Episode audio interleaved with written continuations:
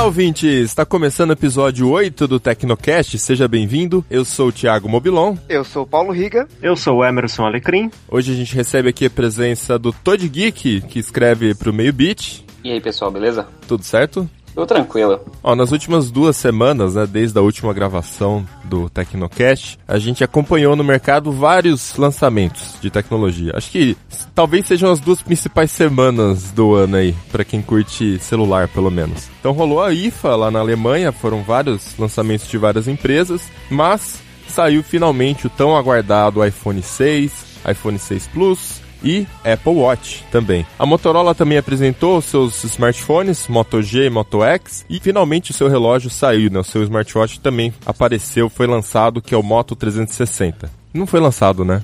Aqui no Brasil não, mas nos Estados Unidos já tá começando É. a ser vendido.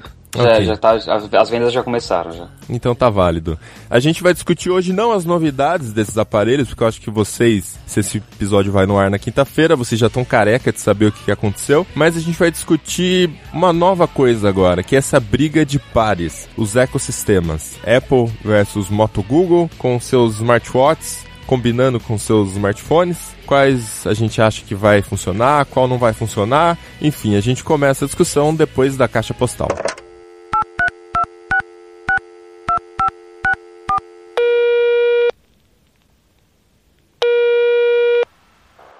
Caixa postal do Tecnocast.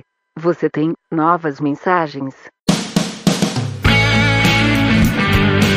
Leitura de e-mails e comentários do Tecnocast. Se você não quiser ouvir, pode pular direto pro programa, hein? 13 minutos e 40 segundos. Bom, então eu vou começar aqui com uma canelada que eu dei no episódio anterior. Duas, na Ai, verdade. Eu estraguei minha cota em duas.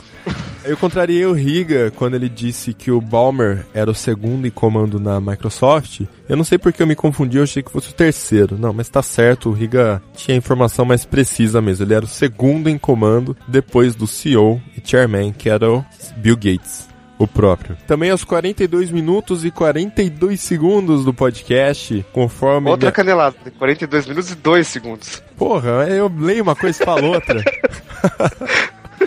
Enfim, 42 minutos e 2 segundos, conforme o Riga me corrigiu. O arroba o André, me falou no Twitter que eu citei que o Zune HD foi lançado antes do iPhone. Na verdade, eu também pensei numa coisa e falei outra. Eu tava me referindo ao Zune, que a gente citou no podcast que foi lançado em 2006, né? O iPhone em 2007. Então foi falha minha. Eu falei uma coisa e pensei outra. Era o Zune mesmo. Então vamos lá. O primeiro comentário é do Fábio Kendi. Ele tem 30 anos e mora em São Paulo. Ele diz o seguinte: e aí? Bom, na verdade gostaria de fazer dois comentários a respeito das pessoas que fizeram a Microsoft. A começar pelo Paul Allen. Não sei se vocês sabem, mas apesar de ter toda a bagagem técnico-computacional, etc, etc, caraca, que difícil de falar isso. Em 1997, ele se tornou dono de uma franquia que é um time de futebol americano. E nos Estados Unidos o time só se chama. Como é que é? É uma piada, acho. Nos Estados Unidos, futebol americano é só futebol. Ah. é chamada Seattle Seahawks. É o nome do time. O cara é tão fodão, mas tão fodão que, com a grana e a visão de negócio que ele tem, pimba. Ano passado ganhou nada menos do que o Super Bowl. Olha, nada me tira da cabeça que o Balmer resolveu brincar nessa seara comprando Clippers, até porque o Seattle perdeu seu time de basquete e seria um baita golpe de marketing devolvê-lo à cidade. Ah, ok, mas golpe de marketing pra quê? Se agora ele não faz mais nada pra Microsoft. Enfim, Balmer é louco, né? Outro diz respeito à venda. Isso, é, isso que importa, Balmer é louco. Pronto. Continua o comentário aí. Eu acho que essa é a melhor justificativa, né? Enfim. O outro diz respeito à venda da Nokia pelo Stephen Elop. Ainda acho que, assim que o Elop, ex-Microsoft, foi anunciado na Nokia, começou o chaveco do Balmer para que fosse adotado o Windows Phone nos dispositivos novos. Isso a gente chegou a falar em um remoto TBcast, lá no ano de 2013, inclusive. Já não me lembro quem de vocês falou, mas é verdade, né? Isso deve ter facilitado mesmo a adoção do Windows Phone pela Nokia e futuramente a compra também, né? Concorda comigo, Riga? É verdade. É isso, parabéns pela nova cara do podcast. Eu já curtia bastante o TBcast, mas admito que ficou bem melhor. Abraços. Obrigado, Fábio.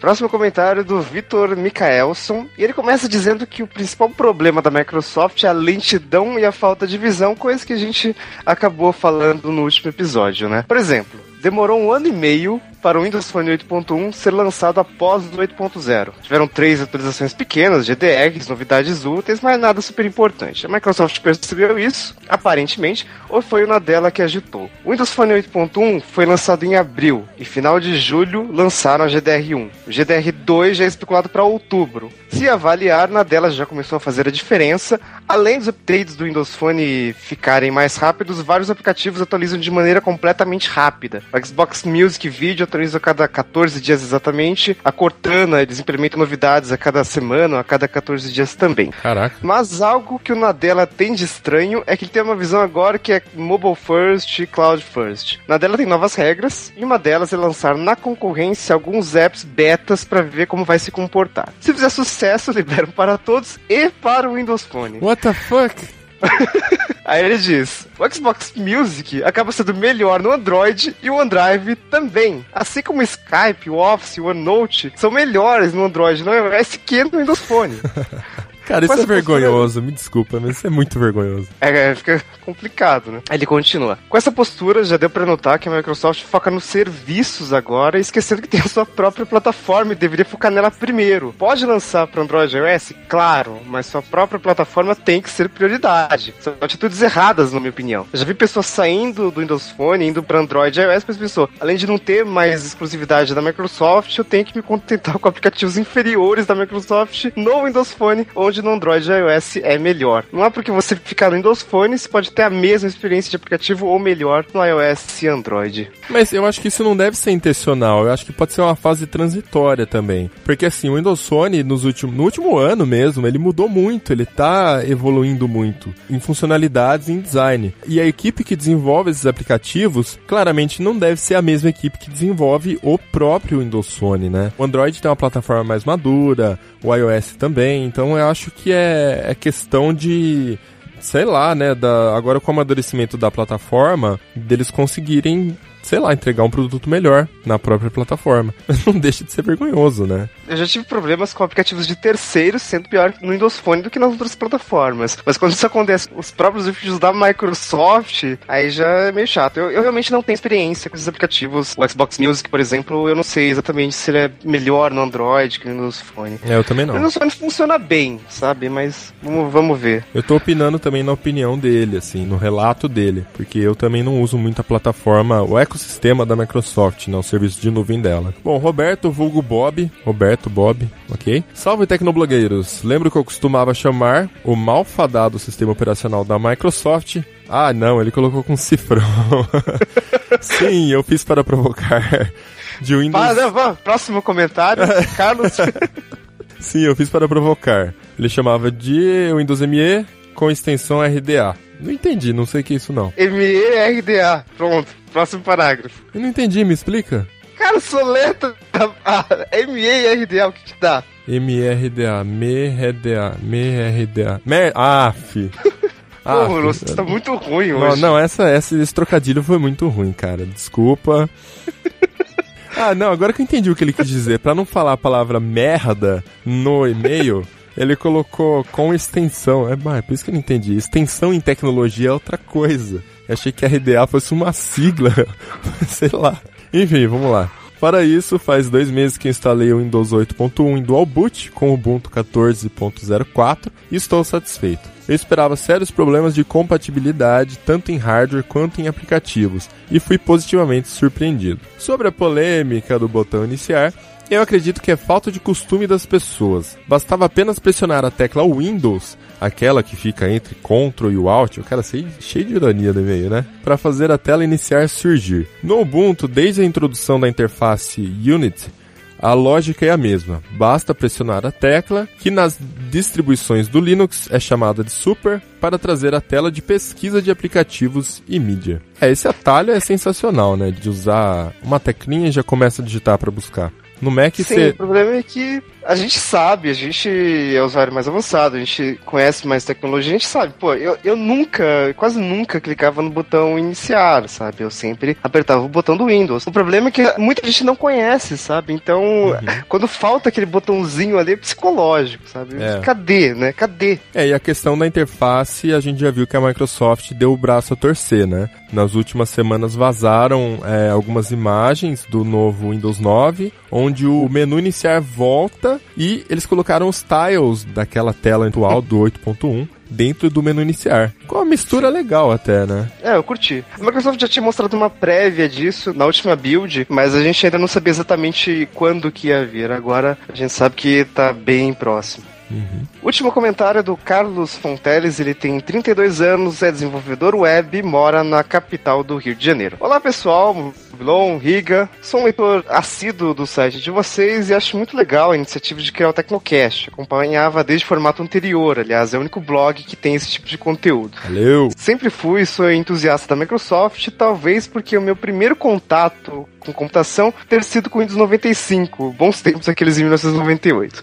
Nossa. Hoje sou desenvolvedor web em ASP.NET. Concordo com tudo que vocês disseram, a Microsoft era uma empresa burocrática e pouco inovadora. Mas acho que agora as coisas estão mudando por lá, visto o lançamento dos últimos produtos. Mas como desenvolvedor, eu gostaria que vocês tivessem falado um pouco sobre as ferramentas de desenvolvimento da Microsoft, principalmente o .NET. Na minha opinião, são as mais fáceis de aprender e de usar. Além disso, é notável a grande evolução que Visual Studio teve desde 2002, se não estou me enganado, quando foi lançado até os dias de hoje. Bem, é isso, valeu. Bom, Carlos, tá aí então, você acabou de falar falar por nós. É, eu pessoalmente não falei porque eu não sou desenvolvedor. Eu, eu sei programar um pouquinho em PHP, entendo um pouco de HTML e CSS. HTML, porra, é básico, né? Mas CSS também, porque eu desenvolvo alguma coisa no Tecnoblog. Mas eu não Lembrando trabalho. que HTML não é linguagem de programação, antes que alguém fique. antes que alguém envie comentário. Que puto, né? Apesar que o 5 tá um pouquinho mais complicado, né? Mas ainda assim. Eu não sou desenvolvedor, eu não seria o cara mesmo para falar sobre isso. E acho que também no Tecnoblog a, a, gente procura focar muito em produto de usuário final e não tanto em produto de desenvolvimento, né? A parte mais business, vamos dizer assim, da empresa. A gente citou bastante no último programa que a Microsoft tem uma gama enorme de produtos dentro do setor corporativo, que a gente não faz nem ideia a quantidade de coisas, né? Eu acho que a gente pode incluir também nisso as linguagens de programação, que querendo ou não acaba sendo business, né? Mas enfim, eu pessoalmente não teria como analisar essa parte mesmo. Eu também não, eu mexi com Visual Basic quando eu fazia curso técnico em informática lá nos idos de, sei lá, 2009, enfim. E é muito fácil de aprender, realmente, linguagem. O Basic é muito fácil, assim, né? As outras ferramentas eu realmente não tive contato porque eu saí, desisti de escrever em código para escrever em português mesmo, né? Mas é. de, é, eu, eu, concordo, sim, que, que teve um, um bom avanço no Visual Studio de lá pra cá. Bom, então é isso. Esses foram os e-mails e comentários a respeito do último Tecnocast, Tecnocast número 7, 007 James Bond. Você pode enviar os seus comentários para podcast@tecnoblog.net, coloca lá seu nome, idade, sua profissão e sua cidade. E é isso, a gente vai agora para a pauta da quinzena.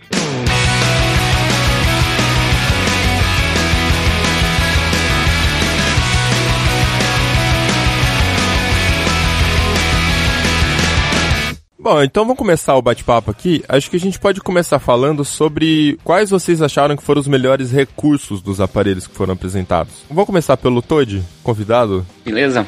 É, lá, assim, coloca no fogo mesmo, né? Então...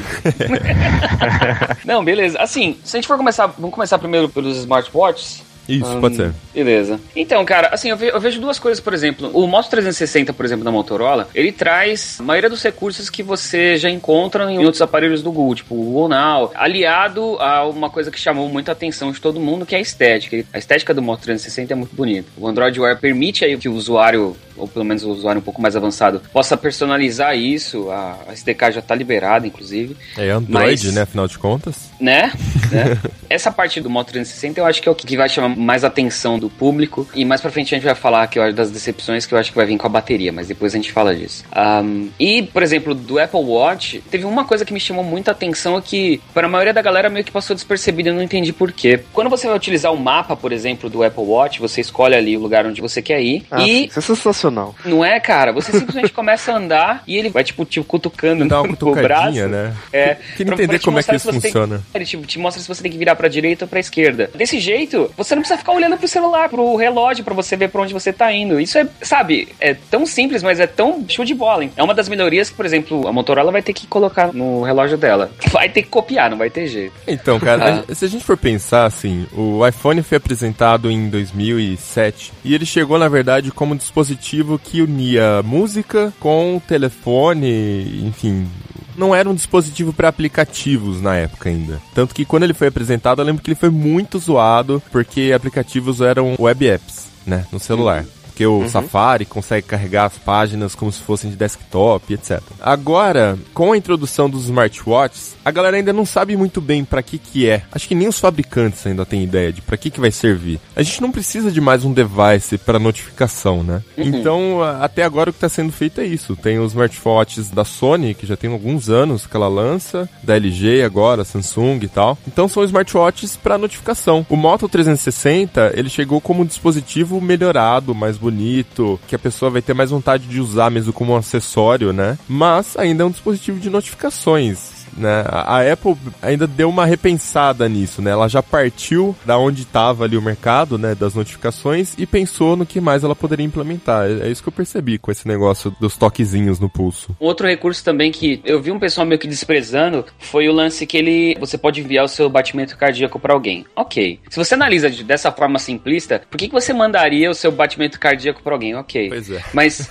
pensa, tenta extrapolar a ideia com a cabeça, lá, de um desenvolvedor ou tentar pensar numa outras ideias assim. Imagina a seguinte situação: eu tenho aqui meus 50, 60 anos, ou eu tenho algum problema cardíaco. Eu posso ter um aplicativo rodando no meu celular. A- a- conectado ao, ao smartwatch e ele fica monitorando o meu batimento cardíaco. Se eventualmente ele tiver uma, uma variação muito ruim, ou se ele se meu coração eventualmente parar, é, ele pode automaticamente enviar um, um aviso pro meu médico ou para algum, pra, sei lá, para minha, para minha esposa, para para pro meu chefe, qualquer coisa assim, e avisar pessoas da minha confiança, e falar assim, ó, corre lá que o cara morreu.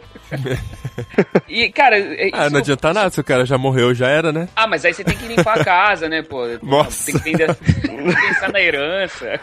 Você tá começando agora o Tecno Creepcast. Dá pra você pensar em soluções que eles remetem diretamente a um dispositivo que tá no seu braço, entendeu? Não somente, ah, vamos fazer uma extensão do smartphone no que, sabe, sei lá, também é legal, é legal você ter ali, ah, beleza, recebi um SMS, o, um negócio que a Apple fez que você consegue responder rapidinho as mensagens, ele lê a sua mensagem, nossa, a Apple tá lendo suas mensagens, ó, meu Olha. Deus, como você, né? Mas ele te fornece ali as respostinhas rápidas pra você enviar pra pessoa. Ah, mas a gente Isso é legal também. na prática isso não vai funcionar, né? A gente já Ah. sabe. Mas enfim, valeu a intenção, né? Mas assim, É. esse lance do coração que você tá falando, eu acho que não teria necessidade de- do jeito que a Apple implementou. Não tem, na verdade. Já existe. Acho que já, eu já vi outros sistemas que fazem isso, de enviar. Monitorar tal. Como a Smart Uhum. Band da vida, você já consegue. Você só precisa do sensor que monitore, né? E É. o batimento cardíaco da Apple, na verdade, é um recurso muito mais de você compartilhar, de você usar o smartwatch para se comunicar. Na hora que o cozinheiro lá apresentou, eu só consegui imaginar isso sendo usado como uma coisa de casal, sabe? Ai, como eu te amo, e manda o coraçãozinho batendo, sabe? Ah, Mas ainda assim é uma coisa visual que não te dá nenhuma informação sobre a velocidade do batimento, sei lá. A hora que o cara respondeu lá no palco, eu não lembro quem que tava fazendo o teste, mostrando como é que funcionava isso, ele falou assim: "Ah, vamos comer um sushi hoje". E aí o cara respondeu com o batimento cardíaco dele, significando que ele adora sushi. Mas a hora que mostrou o coração batendo, parecia uma animação normal pra mim. Não deu pra ver se o cara tava empolgado ou se ele tava, sabe, chateado com a ideia de comer sushi. Sei lá. Eu É. acho que, olha, a gente tá na, na fase ainda de tentar achar aplicação mesmo. Nessa questão dos batimentos, a gente tem que levar em conta que o uso, essa função de medir os batimentos e eventualmente mandar essas informações para outra pessoa, de repente um médico ou uma enfermeira, enfim, isso pode até gerar ansiedade na pessoa, né? Só pelo fato dela estar sendo monitorada ali, de repente ela começa a ter lá uma elevação nos batimentos cardíacos que acaba gerando um alarme falso, na verdade, né? Nossa, Ela vai pra uma né? montanha russa com o relógio e aí vai acontecer algum problema lá. Exatamente. Exatamente. De repente ela tá no trânsito lá e alguém fechou ela e ela levou aquele susto. O que era pra ser uma reação normal acaba sendo algo de alerta, de alarme e, e é desnecessário. Então, eu acho que é- esse é o problema. A gente tem tecnologia, os fabricantes têm tecnologia, mas não estão conseguindo conciliar isso com aplicação. Eu acho até engraçado porque ah, há pouco tempo atrás, até um pouco antes dos smartphones começarem a fazer parte do dia a dia de quase todo mundo, é, o pessoal questionava o fato de eu andar sempre com relógio de pulso. Até hoje eu uso relógio de pulso. Eu também. Eu também. Mas eu uso porque, eu acho que é o caso de vocês também, porque é um acessório. Tem gente que gosta de anel, tem gente que gosta de corrente no pescoço, eu gosto de relógio. Uhum. Então, É tinha gente sempre que falava, ah, mas pra que você anda com relógio de pulso se você pode conferir as horas no celular? E aí agora a gente tem os smartwatches aí aparecendo. O problema é que tem tecnologia. A gente tá vendo aí a Apple fazendo um trabalho fantástico, salvo algum aspecto ou outro. Tem um Moto 360, enfim, tecnologia tem, mas tá faltando utilidade nisso. E aí Não começa a tem, aparecer cara. essas funções esquisitas, cara, né? Eu acho, na minha opinião, eu não sou especialista no assunto nem nada, mas eu acho que essas empresas, de modo geral, incluindo Apple, Sony, Motorola, elas deviam começar um pouquinho mais abaixo, de um com funções um pouco mais simples. A gente tem que pensar o seguinte, olha, relógio de pulso é uma invenção bem antiga. É um negócio que, sei lá, tem décadas. E não é tão fácil assim reinventar um produto que é tão clássico, né? Então, assim, eu acho que se eles conseguissem pegar as funções de um relógio de pulso e melhorar, Mas Ah, o, que, o que que você diz que eles podem fazer? Tipo, por deixar- exemplo, por exemplo, ah, se você usa mesmo com frequência relógio de pulso, pode ser interessante. Você tá, por exemplo, viajando de ônibus, aí tá tudo escuro. Aí ele consegue exibir a hora pra você sem que você aperte aquele botãozinho lá de iluminação e ilumine o ônibus todo, por exemplo, sabe? Ou então você tá num dia de bastante sol e aí aparece o brilho mais intenso pra você visualizar melhor. Ah, Ou isso, então tem- rela- isso já tem alguns deles já. já- Exatamente Ah. Ele põe essa previsão do tempo de acordo com a localização que você tá. Ele É, utiliza o tem. GPS. São funções que já tem, sim. Mas tem no celular também, né? Ele, você vai Exato. cair de novo nessa de, ah, mas já tem o celular pra que um, pra que um smartwatch, né? Aí, isso que eu tô falando, começa com essas funções um pouco mais simples. Por exemplo, ser capaz de formar horas em vários países. Então, ter uma função de despertador um pouco mais requintada, sabe? Que meus relógios de pulso tem despertador, mas é só aquele básico lá que você programa, ele toca. Se de repente você conseguir escolher a música, aí aí tem um específico que é para um alarme, por exemplo, para você tomar um remédio. Sabe? Começa com essas funções um pouco mais simples e não tentar fazer o smartwatch ser um smartphone compacto, sabe? Um smartphone de pulso. Isso que é o que eu acho que tá acontecendo agora, que tá atrapalhando um pouco aí a- esse mercado, né? Ah, cara, mas é que pra você impressionar o consumidor e convencer ele de que faz sentido você gastar dinheiro em um smartwatch, o relógio tem que ser inteligente, né? Ele tem que ter recursos inteligentes. Não basta ser um relógio que você compra na relojaria, mas com alguns recursos a mais. Sei lá, a Cássio já lança relógio Então, digital, sabe, que tem coisa a mais. E- Sim, eu concordo com você, só que tem a questão da tecnologia não atropelar a praticidade, né? Sim, sim. Então, aí que tá. Eu não sei quanto a vocês, mas eu não vejo esses relógios sendo muito mais úteis do que em atividades esportivas. Para atividades exato. esportivas é muito bom. Eu não Esse sei que se tá. vocês praticam esporte regularmente e tal, mas ah, só o fato de você. Somos nerds, Podcast. Não, eu pratico, pô, eu pratico. cara. Ah, Eu também, eu também.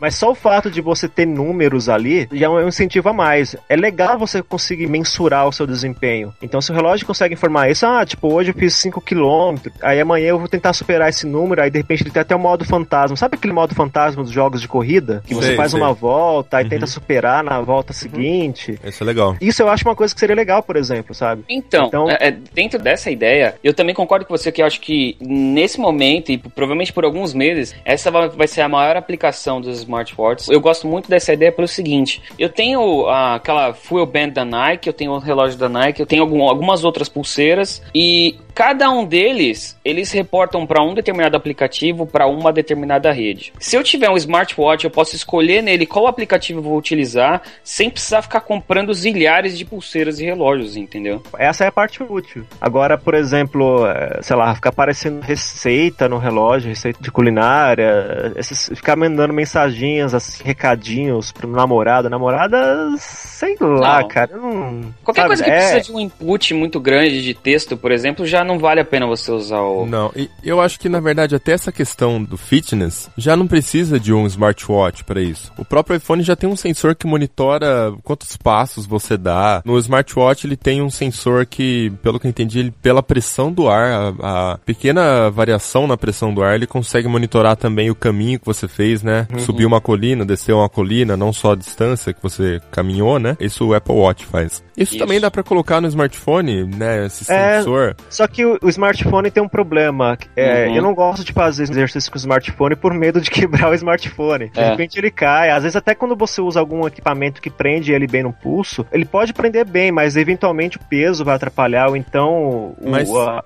próprio dispositivo que prende ele no pulso pode incomodar, sei lá. Se o smartwatch depende do espertofone pra funcionar, e aí? Você vai ter que levar ele. Exatamente. Aí, Vai. isso que eu tô falando. É, se eles deixarem o smartwatch trabalhar de forma independente, ou então que ele sincronize os dados posteriormente, quando você chegar na sua casa, ou tiver uma rede Wi-Fi, ou sei lá, uma conexão 3G, aí sim. Agora, criar uma extensão do smartphone. Eh, Não sei, eu não, não vejo isso com bons olhos, não. Não vejo futuro nisso. Acho É. que o problema com isso é que quando você leva recursos, muitos recursos do smartphone pro smartwatch, o que você está fazendo é tudo que o smartphone faz, só que pior, entendeu? Exatamente. O, o caso clássico, no caso do Apple Watch, é o aplicativo de fotos no relógio. Ai. Pra que que eu vou ver?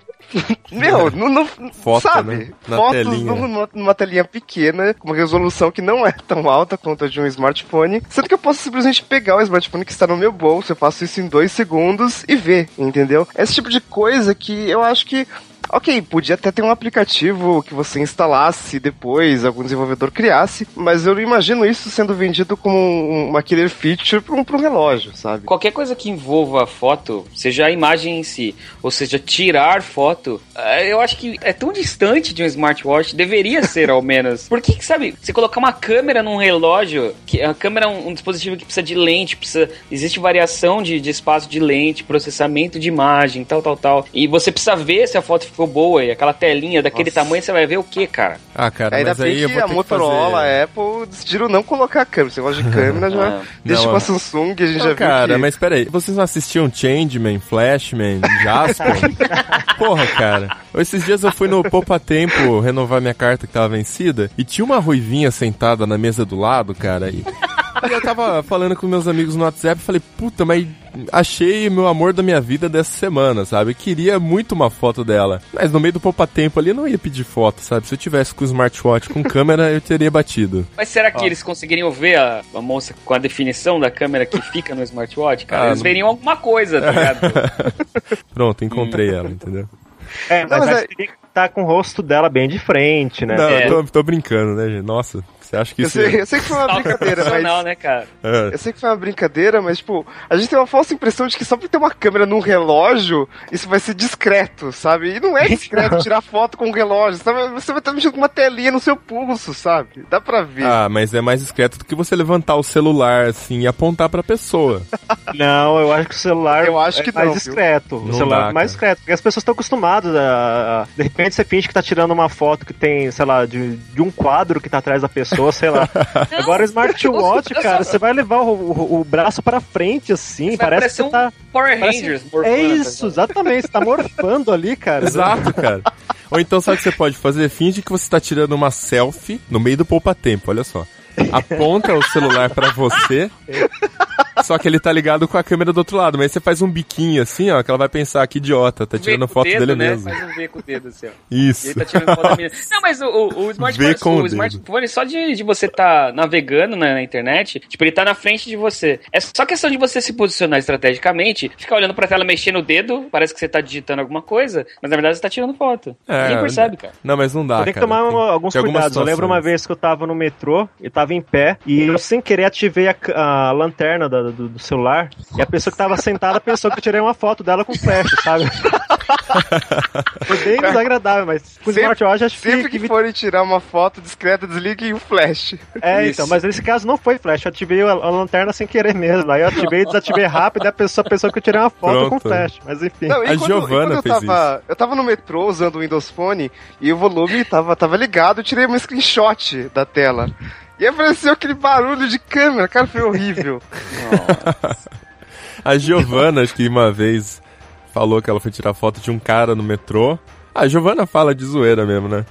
E aí ela apontou a câmera pro cara disfarçadamente, pá, mó certinho assim, enquadrou. Aí a hora que ela apertou pra bater a foto, piscou flash. Nossa. Que eu acho que vergonha. essa é a única situação que tirar foto com relógio seria mais vantajoso, porque o resto, cara. Porque É, a, não, a não ser que a inventem É. um, um, smartpo- um smartwatch com flash, né? Flash. Aí, A aí, bateria dura dois Deus. segundos, né, cara? Você É, tira a então. foto, acabou. Aí sabe o que você faz? A hora que brilhar o botãozinho do flash, você pega e faz pose de morfar no meio do ambiente e fala assim, hora de morfar! Pronto. É um flash mob e acabou, você saiu ileso. Nossa, imagina a cena, a galera surgindo atrás de você fazendo a pose assim, ó.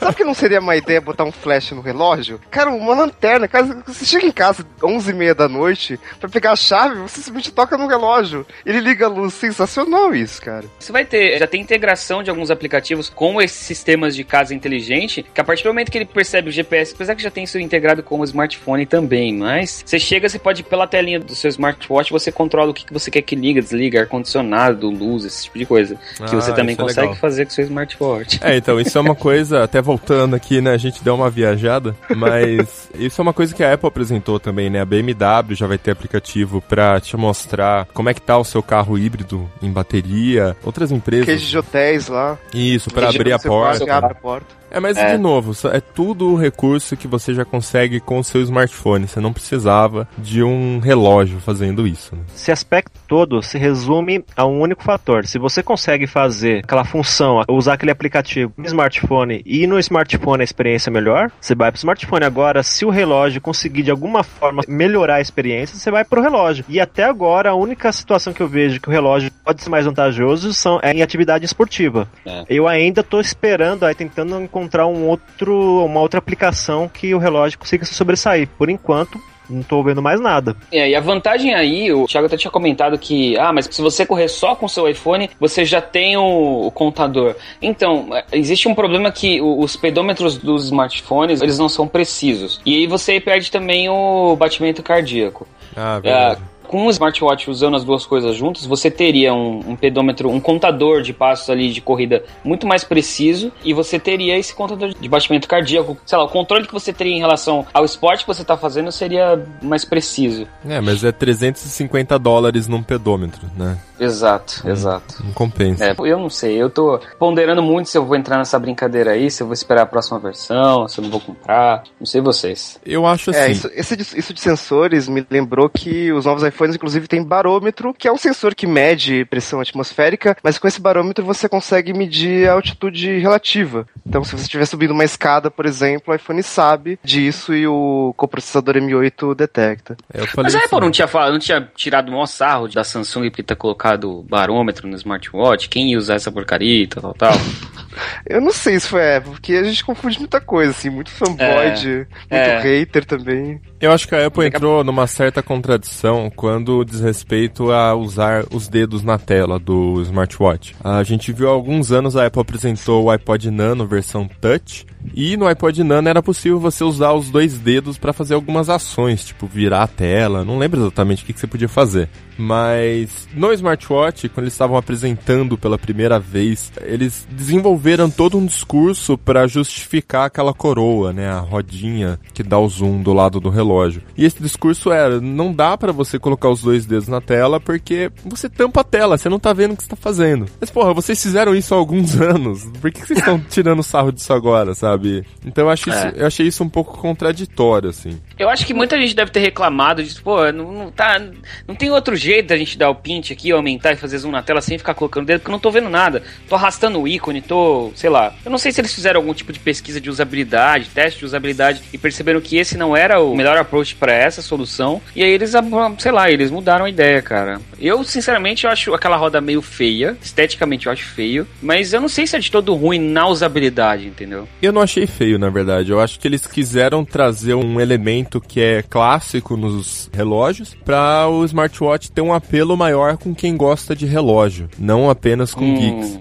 entendeu? Para mim foi isso. Ele fez questão de explicar que eles digitalizaram o movimento analógico do botão. É uma coisa óbvia, você não precisa explicar isso, né? É, mas, mas é bom, é, faz bonito, entendeu? É, então, pois é. Mas eu acho que assim, quando se trata de usabilidade, eu tenho uma dúvida, eu tenho dúvidas, na verdade, se é realmente mais prático você tirar o dedo na tela, por exemplo, você está no mapa navegando. Será que é realmente mais fácil você tirar o dedo da tela colocar a mão na rodinha, na coroa, sei lá como é que chama em português, girar o botão para dar o zoom e depois voltar o dedo na tela de novo. Eu acho que isso eu demora tenho... mais do que dar um pint. Mais que demorar mais, cara, a minha maior preocupação é a seguinte: toda vez que você adiciona um elemento físico, ele tem um sensor e sensores podem dar problema. Então, existe uma maior probabilidade daquilo vir a dar problema daqui a um tempo. Com o pint ali, é software e software vai continuar funcionando, teoricamente, do mesmo jeito que ele foi feito, né? Uhum. Então, eu não sei se eles adicionaram outro se isso pode vir a se tornar um problema no futuro. Yeah, mas outra coisa que eu tava observando aqui, você, ouvinte que usa relógio, coloca agora a mão no seu relógio e pega na rodinha para girar. Que frase estranha, né? Mas pega, pega aí, na rodinha. gira e diz para mim onde tá o seu dedão, porque o meu dedão fica em cima do relógio. Quando eu tô girando Pega na rodinha e gira, parece que dá pra fazer funk com isso aí, cara. É o Tchan quase, né, cara? é o Tchan, velho. Então, não sei, eu acho que na usabilidade... É, cara, eu acho que faz um pouco de sentido, porque, olha, eu tô com um relógio de pulso aqui que eu coloquei agora só pra... Eu não uso relógio de pulso dentro de casa, só quando eu saio, mas pra testar aqui, o meu dedão fica no lado oposto do relógio. Mas se eu usar um relógio grande, os smartwatches, eles são... Eles não são pequenos, né? Eu acho que vai acabar ocupando parte da tela mesmo e você pode apertar alguma coisa na tela ali e modificar alguma função. É, realmente, tem que ser bem trabalhada essa questão da usabilidade. Eu acho é. Que assim, relógio nenhum foi feito para interação tão complexa assim. O erro, se a gente for analisar, o erro começa em você querer enfiar tanta interação em um device tão pequeno. A partir do momento que o usuário aceita comprar esse dispositivo, ele já tem que ter na cabeça que a limitação ali na usabilidade, na interação, é um fator físico e não um fator conceitual. Então a culpa nesse caso não é da Apple, do Google, da LG e tal, da tarefa ali ser muito trabalhosa, não é de nenhuma empresa. Acho que a culpa é física, sabe? A limitação não, não depende do design. É, mas a gente volta no que o Lequim falou, né, cara? De que seria uma boa, então, dentro dessa. Se a gente levar isso em consideração, talvez a melhor ideia seria começar com coisas mais voltadas pro relógio em si, mais básicas, né? Não sei. Sim. É, entra naquela coisa que eu falei também no início, que o conceito de relógio de pulso é antigo, né? E basicamente a ideia que a gente tem desses dispositivos é que ele é um aparelho para consulta. Então você não fica direto olhando para a tela ou perde muito tempo com ela, a não ser quando você está regulando o relógio, por exemplo. Então, de focar demais na interação, ou seja, exigir que qualquer tarefa dependa de um toque na tela ou de um toque no botão, realmente perde um pouco de sentido, né? Em se tratando de um relógio. Os relógios, mais do que um aparelho para recursos, ou a gente já falou isso aqui mais no começo, né? Um acessório, né? E a gente tem que observar que assim, hoje você compra um relógio e não é barato aqui no Brasil, vale observar. O relógio mais barato de marca nacional você vai pagar em torno de 350 reais. É um dispositivo caro, mas é um dispositivo que ele vai durar para você 10, 20, sei lá quantos anos, dependendo muito do cuidado que você tem com ele. Então é um dispositivo também que tem um, um valor muito. passa de pai para filho, sabe? É emocional mesmo o valor do relógio. Tem aquela coisa de, ó, oh, esse relógio pertenceu ao meu avô, pertenceu ao meu pai, ah, meu pai usa relógio do pai dele, sabe? Então eu acho que tem, tem tudo isso que você tem que analisar num relógio. Então você paga às vezes mil, cinco mil, dez mil reais no relógio, se você tiver, tem relógio nesse preço, mas é um relógio que ele vai durar gerações, ele vai durar décadas se você tiver cuidado. E o smartwatch não. Na melhor das hipóteses, ele vai durar três anos, cinco se você tiver muita sorte. E por que dessa limitação? Porque o processador vai ficar lento? Não. Mas porque também, né, a bateria vai perdendo a capacidade de armazenamento, mas muito porque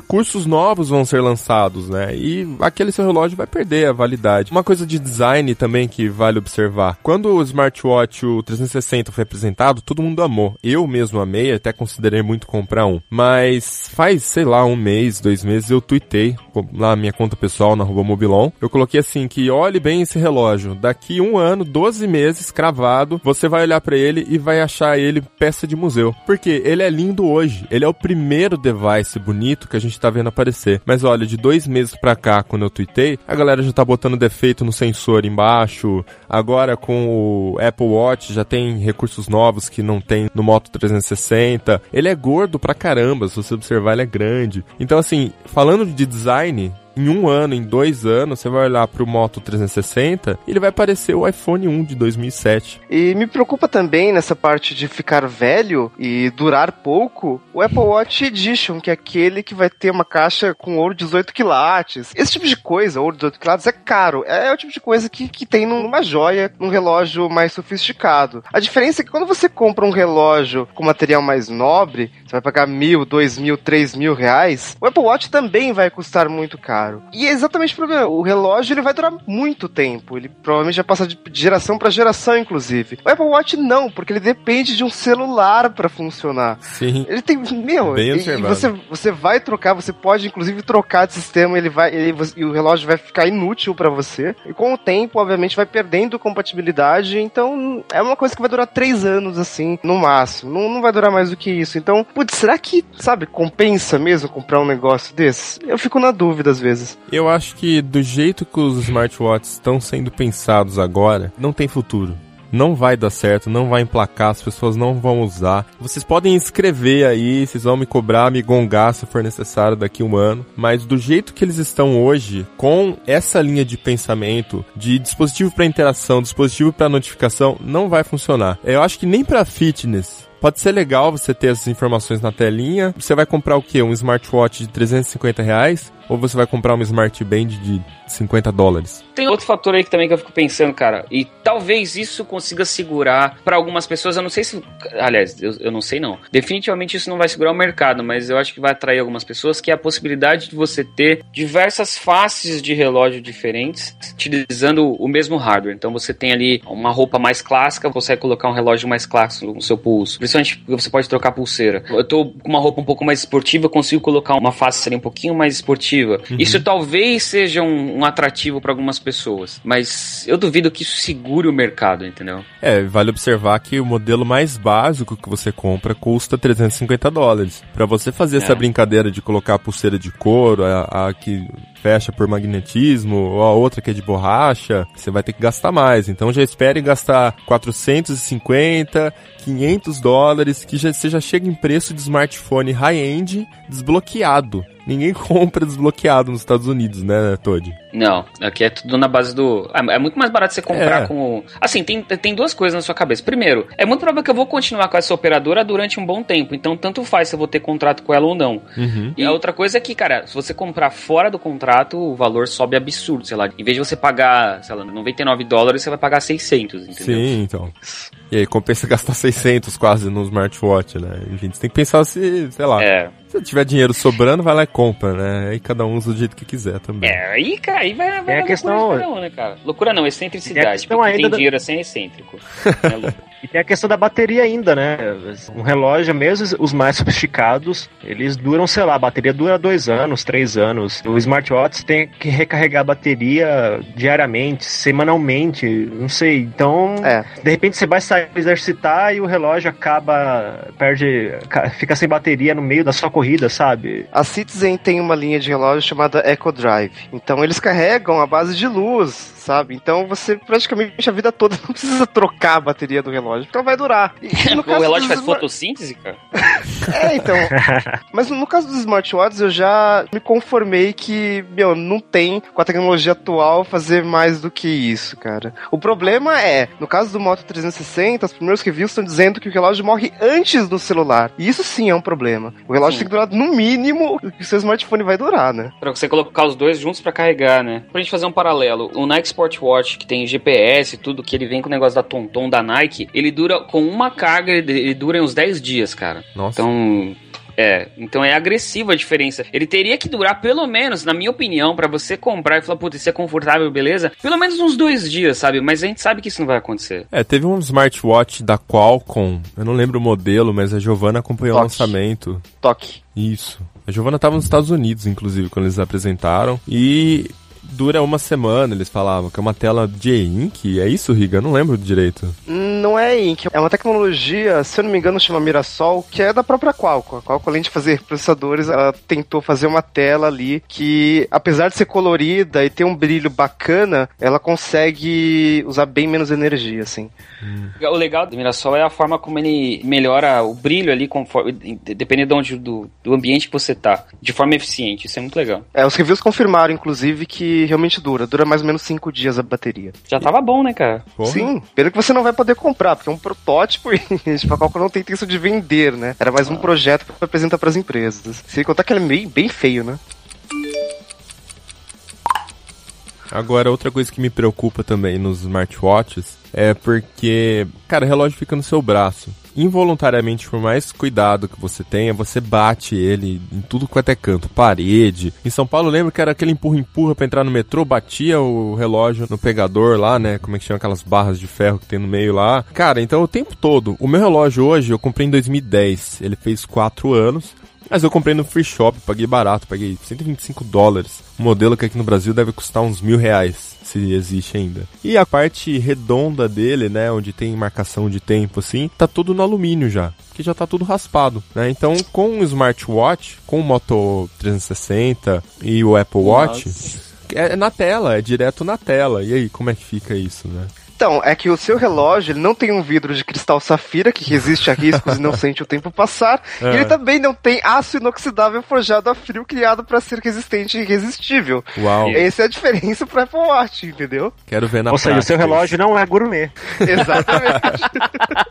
Boa definição. Mas é, eu realmente acho que isso é um problema, assim, assim. Safira, beleza, vai arriscar do mesmo jeito, tá? Ele é mais duro que um vidro de cristal mineral. E tem um problema, sim, mas sabe, você sabe que você vai ter que trocar a cada três anos mesmo, né? Ou menos, né, cara? Quem comprar o primeiro É. agora, que é protótipo, daqui um ano vai querer trocar. Eu acho que assim, é igual também o iPhone, sabe? O primeiro Apple Watch vai custar caro e no segundo eles vão abaixar muito o preço, assim, fazer venda casada, sei lá. Eu acho que eles vão tentar é, essa estratégia. Isso se o mercado aderir, porque o mercado chegou num momento, até a gente vai falar daqui a pouquinho sobre os smartphones, mas eu acho que todos aqui concordam que o mercado chegou num momento que não tem mais muito onde você inovar em um smartphone. Você já tem Sim. Todas as plataformas, você tem aparelhos maravilhosos com tela gigante, resolução Full HD, câmera foda, flash, enfim, o nosso smartphone já tá ótimo. Você pega um smartphone médio, né, mid-end, já tá incrível também. O Moto G que o diga, né, cara? Então, já não tem muito pra onde inovar. Então o mercado acho que entrou nessa de procurar novas áreas. Google Glass, que tá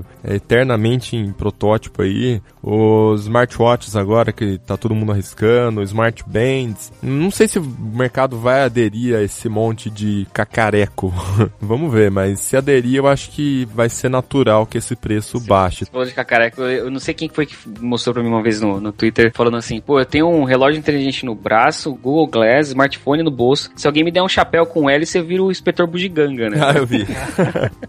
ah, e outra coisa que vale observar, circulam na web imagens da, de um cara que era cool nos anos 80, né? Segurando uma gravadora gigante na mão, uma câmera de vídeo, uma câmera fotográfica na outra, no cinto um puta de um Walkman gigante pendurado, relógio, sei lá mais o que, e na outra imagem um cara só com um smartphone, né? Tipo a comparação. É tudo, os dois fazem as mesmas coisas. A gente tá regredindo, parece, né? Agora a gente tá voltando a ter um monte de, de gadgets com a gente quando a gente não necessariamente precisa no dia a dia, né? É, não, não, sei lá. Nem o Glass, que eu no começo eu tentei achar ah, utilidades pra ele. É, participei de um projeto em Richmond, na Virgínia, numa das, das universidades de lá, que era, eles tentaram fa- fazer uma aplicação médica, funcionou legal pra caramba. Acabei saindo no meio do processo de desenvolvimento, mas eu acho que vai acabar saindo. Mas ainda assim, cara, é, é tão focado num nicho. Olha a situação que a gente tá aqui. A gente tem produtos que a gente não sabe o que eles vão solucionar. A gente tá tentando achar a solução, achar uma utilidade para um produto que já existe, entendeu? Quando Verdade. a história mostra que a gente cria produtos para solucionar problemas, sabe, gerados por uma necessidade, não A gente tá contrário. criando problemas pra solucionar produtos quase, né? É, Que procurando exato. coisas que a gente precise do produto. É o excesso do capitalismo, talvez, do consumismo. Curiosamente, esse monte de notícia de smartwatch me deu vontade de voltar a usar relógio de pulso, mas normal, sem essas telinhas que ficam nos notificando. Fiquei pensando agora de fazer uma- um, um post, uma pesquisa assim, tipo, listar relógios convencionais, bonitos e tal, tal, tal, com preço que você conseguiria comprar com o preço que você gastaria no smartwatch, sabe? Porque eu É adoro relógio.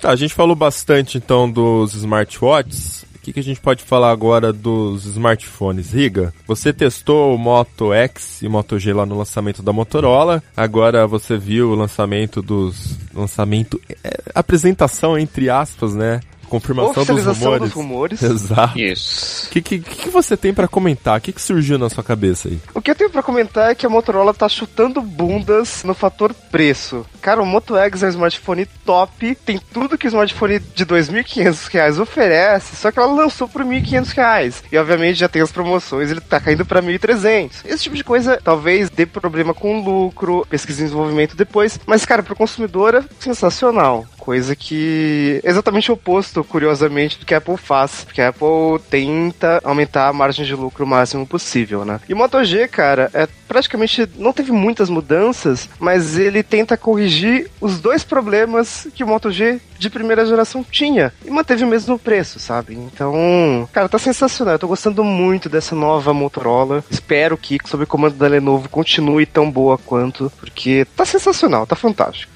É, eu não sei vocês, eu tive durante muito tempo dois pés atrás com a Motorola por causa de produtos, sei lá, como o primeiro Droid ou até antes disso, alguns outros celulares da Motorola que se desfaziam com o tempo. Eu lembro quando eu fui comprar o, o Moto X, eu falei, tá, vamos lá, vai, vamos arriscar de novo. E é, sabe, sabe quando você, sabe aquela pessoa burra? Falei, não, beleza, vamos tentar de novo, vai. Você vai com aquele pé atrás, né? Porque as, as experiências anteriores foram tão ruins. Exato. Putz, E agora, né? Eu tenho isso com os. Lumias. Vai vai lá, continua. É, é, mas o Lumen tá ficando legal.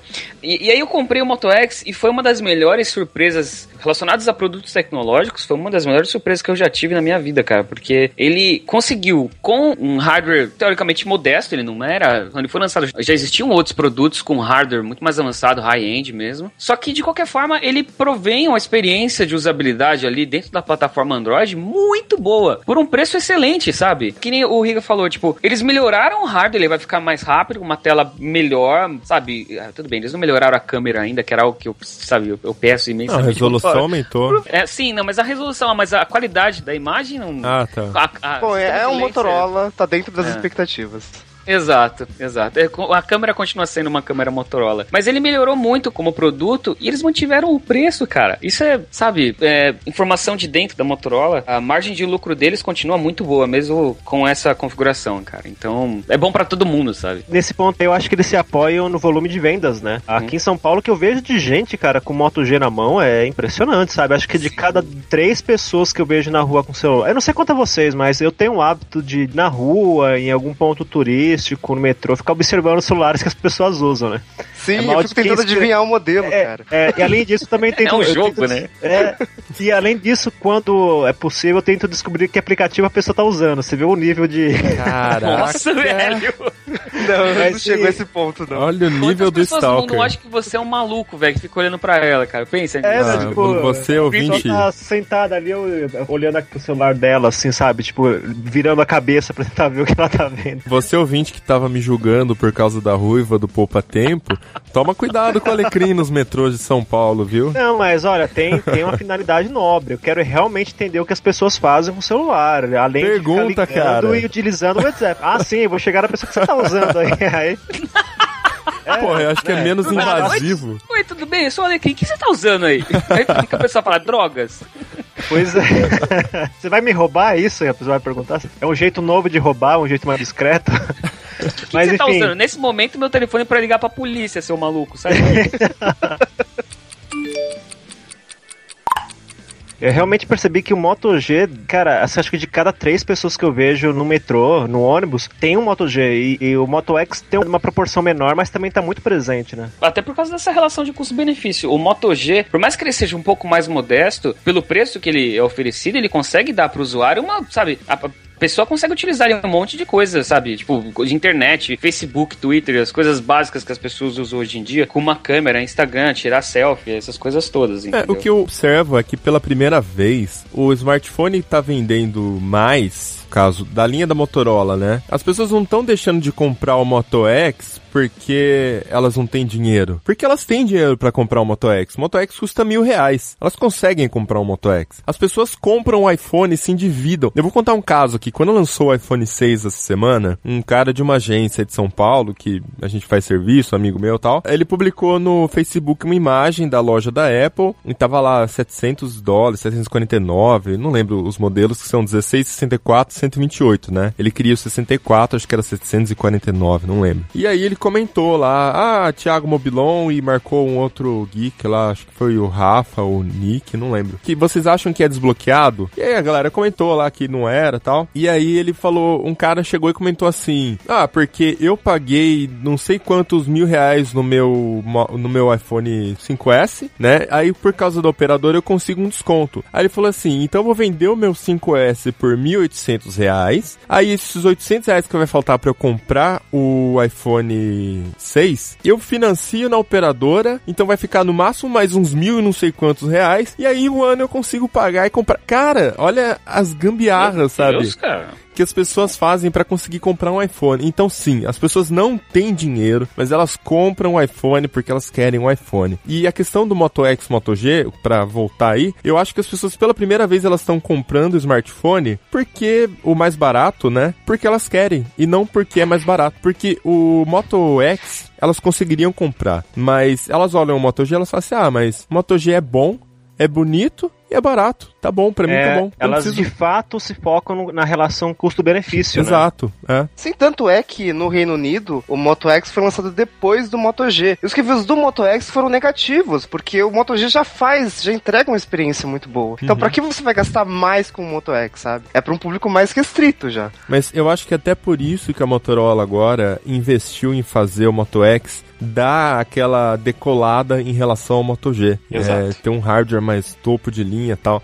Ano passado, quando lançou o Moto X, eu ganhei um aparelho, participei de um hangout para uma loja aí, pra gente discutir o aparelho, contar as novidades e tal. E nesse hangout também participou um funcionário da Motorola. E na época eu falei ao vivo no hangout que, é, o Moto X é um aparelho super bacana, ele é o flagship da Motorola, a Motorola apresenta ele como high-end, apesar de ele não ser high-end. E eu falei isso na frente do cara da Motorola. E o cara da Motorola falou assim: Ah, eu só gostaria de fazer uma correção. Que ele pode não ter hardware de high-end, mas ele é um high-end não é exatamente um high-end. Se você for dividir o mercado em cinco categorias, o Galaxy S5 tá lá no nível 5, né, o top de linha, e o Moto X primeiro entraria no 4, vamos dizer, né? Ele não é um médio, mas também não é um top, né? Eu só queria lembrar, antes de continuar, que apesar do hardware do Moto X primeira geração não ter números gigantes, o processador dual-core dele usa núcleos Crytek 300, que são os mesmos do Snapdragon 600, que na época eram os mesmos do Galaxy S4. Então, ele parece ter um hardware obsoleto, mas ele tem um hardware bem atualizado, assim. É, é um hardware é, é novo, assim, Ele é muito mas... melhor do que as pessoas, elas provavelmente acham que é. Eu acho que assim, o Moto X, ele trouxe pro mercado uma pausa naquela briga, aquela luta por especificação técnica. O meu celular, o smartphone que eu estou vendendo, ele tem um maior número de memória, o processador mais rápido, Sim. a maior tela e tal, tal, tal. E aí o Moto X falou assim, não, pera aí, eu não preciso fazer isso, entendeu? Eu acho que a Motorola pensou, eu não preciso colocar, entuchar ele do, do hardware mais caro para deixar esse produto mais caro, sendo que eu consigo possibilitar para o usuário uma experiência melhor melhor. Sim. E aí eles conseguiram oferecer para o mercado um produto com um hardware bom, um hardware consideravelmente bom e com uma experiência de uso muito grande. E aí, eu não sei em relação a vocês, mas na minha cabeça mudou a forma como eu passei a analisar os produtos. Falei, ó, peraí, como é que a gente vai ponderar o que é melhor? O que é ser melhor aqui? É o hardware? Não é mais, entendeu? Eu acho que é por isso que o cara da Motorola até comentou, ah, ele é high-end. Mesmo ele não sendo, eu acho que o que ele tava querendo dizer é que, tipo, o nosso produto, ele é, a experiência é top de mercado, é, Não chega a ser, né? A experiência, a gente, nos comparativos que a gente fez até com o benchmark, a gente viu que para algumas atividades o Moto X conseguia um desempenho melhor nos benchmarks. Por quê? Sim. Porque o aparelho, primeiro, não tinha a tela com a maior resolução do mundo, não era gigantesca, e a densidade de pixels, né? Só que ele conseguia ter um sistema otimizadinho. Ao contrário de outros fabricantes que tinham um processador de quatro núcleos, só que a tela também era bem maior e o sistema era tão entuchado de, de lixo que do celular rodava travado, né? Então acho que a Motorola, é. nesse ponto que ela deu uma pausa, falou assim: não, peraí, vamos olhar se a gente está aproveitando de fato o processamento que a gente tem no aparelho e se a gente precisa, ao invés de socar mais hardware, melhorar o sistema, né? Foi isso que fizeram com o primeiro Moto X. Uhum. E fizeram muito bem. Na apresentação desse ano, dos novos Moto X e Moto G, o cara da Motorola disse assim: Olha, no primeiro Moto X a gente ficou com experiência, a gente conseguiu, com um hardware mais modesto que o dos smartphones topo de linha da época, trazer uma experiência muito boa, mas a gente viu que o usuário quer ver número grande. Então a gente investiu nisso agora. Então foi o que a Motorola fez dessa vez e assim, não aumentou o preço, tá com um hardware muito mais potente, então eu não vejo com isso como ponto negativo, e né? Se tá você okay. olhar o novo Moto X, ele trouxe uma coisa que quando eu li o review, o Renzon lá do Riga no Tecnoblog, eu juro pra você que eu soltei em alto e bom som que eu pariu. Porque, cara, ele entrega 32 GB de armazenamento. É. Sim. Todos os fabricantes já deveriam estar fazendo isso há pelo menos dois anos. E eles ficam nessa usura de não colocar mais memória no celular e de não dar também um, um slot para cartão de memória. E o Motec chegou e colocou o processador do Galaxy S5, a tela do Galaxy S5, alguma diferença ali no tamanho, mas a densidade é a mesma, uma câmera fodida, tudo, tudo. Só a bateria, né, que ficou um pouco inferior, mas com armazenamento que é o dobro. E, Sim. E não, mil reais a menos, é, cara. No caso do Moto X, eu acho que isso é mais importante ainda, ter um armazenamento maior, porque ele não tem entrada para cartão de memória, né? A Samsung traz os Galaxy S com, sempre com 16 GB, nunca traz os de 32, muito menos, às vezes tem versão de 64, nunca chega aqui, com a desculpa de que a gente dá escolha pro usuário. Então ele compra de 16, ele pode expandir até 80 GB com cartão de 64. É, mas... Só que isso nem sempre é tão interessante, porque o cartão de memória é mais lento, uhum. uh, alguns aplicativos não permitem Exato. salvar dados no cartão de Exato, memória, então é, é importante sem contar sim. que você tem que comprar aí num cartão de memória por fora, o que significa mais um gasto que você adiciona aos 2.500, 2.000 e sei lá quanto que já tá um Galaxy hoje da linha S. Exatamente. E essa diferença toda do Moto X dessa nova versão para anterior, eu acho que entra muito no que o, no que o Thiago falou aqui. Eu acho que eles precisaram aumentar o gap de diferença entre o Moto X e o Moto G, sabe? Pro mercado perceber que, ó, são produtos diferentes e vale a pena você investir um pouco mais de dinheiro para comprar o Moto X, porque senão, eu acho que em alguns mercados possivelmente eles estavam tendo friendly fire, sabe? De um tá comendo market share do outro, é, não com sei. Com certeza, com certeza. Cara, querendo ou não, as pessoas gostam de se mostrar com os números, né? Você vê, por exemplo, as pessoas que gostam gostam de carros falando: olha, eu comprei agora um que é 2.0, eu troquei as rodas do meu carro que eram, sei lá, aro 14, eu coloquei aro 16. Para celulares também tem isso, né? A experiência de uso é muito importante, é claro, mas também tem, para muita gente, as especificações são importantes. E essa também é uma das razões pelas quais a Motorola decidiu melhorar o hardware, dar um incremento substancial no hardware do novo Moto X. Mas, cara, eu não sei, vamos ser justos. Tá, na época do Moto X, ele chegou bem otimizadinho. Hoje, um ano depois, com KitKat e outras atualizações de Android que já rolaram nesse meio tempo, uhum. eu já percebi, porque na época era 4.2, né? Aí saiu 4.3 e agora o KitKat, alguma coisa assim. Eu já percebi que o aparelho tá meio travado para algumas coisas. Às vezes ele demora para responder, às vezes ele dá uma engasgadinha. Isso não acontecia quando eu comprei ele, que ele era bem fluido assim. Então, beleza beleza, eles conseguiram aproveitar muito bem o hardware, excepcional isso. Mas o tempo mostrou que tá. Então você precisa de um pouquinho de mais de hardware para ele durar mais. Daqui uns seis meses, esse aparelho aqui vai estar tá bem sofrido para um hard user, né? Talvez é, eu não sei, não. cara, porque eu tenho o meu Moto X de primeira geração, óbvio, há três meses, faz três meses que comprei ele. Aí vocês falaram, ah, por que você não esperou? Tá, porque eu precisava de um celular novo, então eu resolvi comprar esse. Cara, pelo menos por enquanto ele tá ótimo, né? Não dá não, nenhuma tá travada sequer e tudo mais. Então eu acho que ele consegue aguentar mais um tempo, sim. Ah, então Mas eu sei. falo assim, eu acho que que de repente, se fosse para melhorar a versão focado no desempenho, a Motorola teria conseguido colocar um hardware um pouquinho mais fraco, de repente um hardware que custasse menos. Uhum. Mas ela pode estar pensando a longo prazo, ou seja, esse hardware vai fazer o aparelho ter um tempo de vida no mercado um pouquinho maior Uhum. e também tentar atender esse público que gosta realmente de desempenho, né? Que é atento aos detalhes, né? Atento aos números, né? É, Até porque a próxima versão do Android é pra diminuir aí a, a demanda por processamento, né? O ART diz que é mais rápido, consome menos bateria. Então vamos toda, ver, né? toda nova versão do Android é pra reduzir o processamento. Pode ver. É isso que eu ia Kit falar. Kat o- foi assim, o Jelly É. Bean foi assim. Ah, agora tem Project Butter, é mais fluido e tal. Assim Ah, mas assim. isso é uma mudança maior agora, né? Vai mudar o, o runtime do Ah, sistema. sim. É. Mas Até o assim, interpretador de aplicativos é diferente, né, cara? Acho que a única reclamação que eu tenho de a Motorola ter aumentado é a tela, mas eu acho que isso é muito mais questão de opinião do que, assim, de fato, né? Porque eu prefiro aparelhos menores e tem um iPhone 5S agora. A pegada do Moto X antigo era muito boa, do Moto G também. E agora o Moto G tá grande, tá com 5 polegadas. Eu tô com ele aqui. Não tá tão legal de usar quanto antigamente. Mas assim, é o que o usuário tá querendo, segundo a Motorola. A Motorola fez uma pesquisa lá e eles juram que os tamanhos de tela que os brasileiros gostam mais é 5 e 5.2. Curiosamente, os mesmos do Moto X e do Moto G. Que coisa, não? Coincidência. Mas assim, tivemos também os iPhones.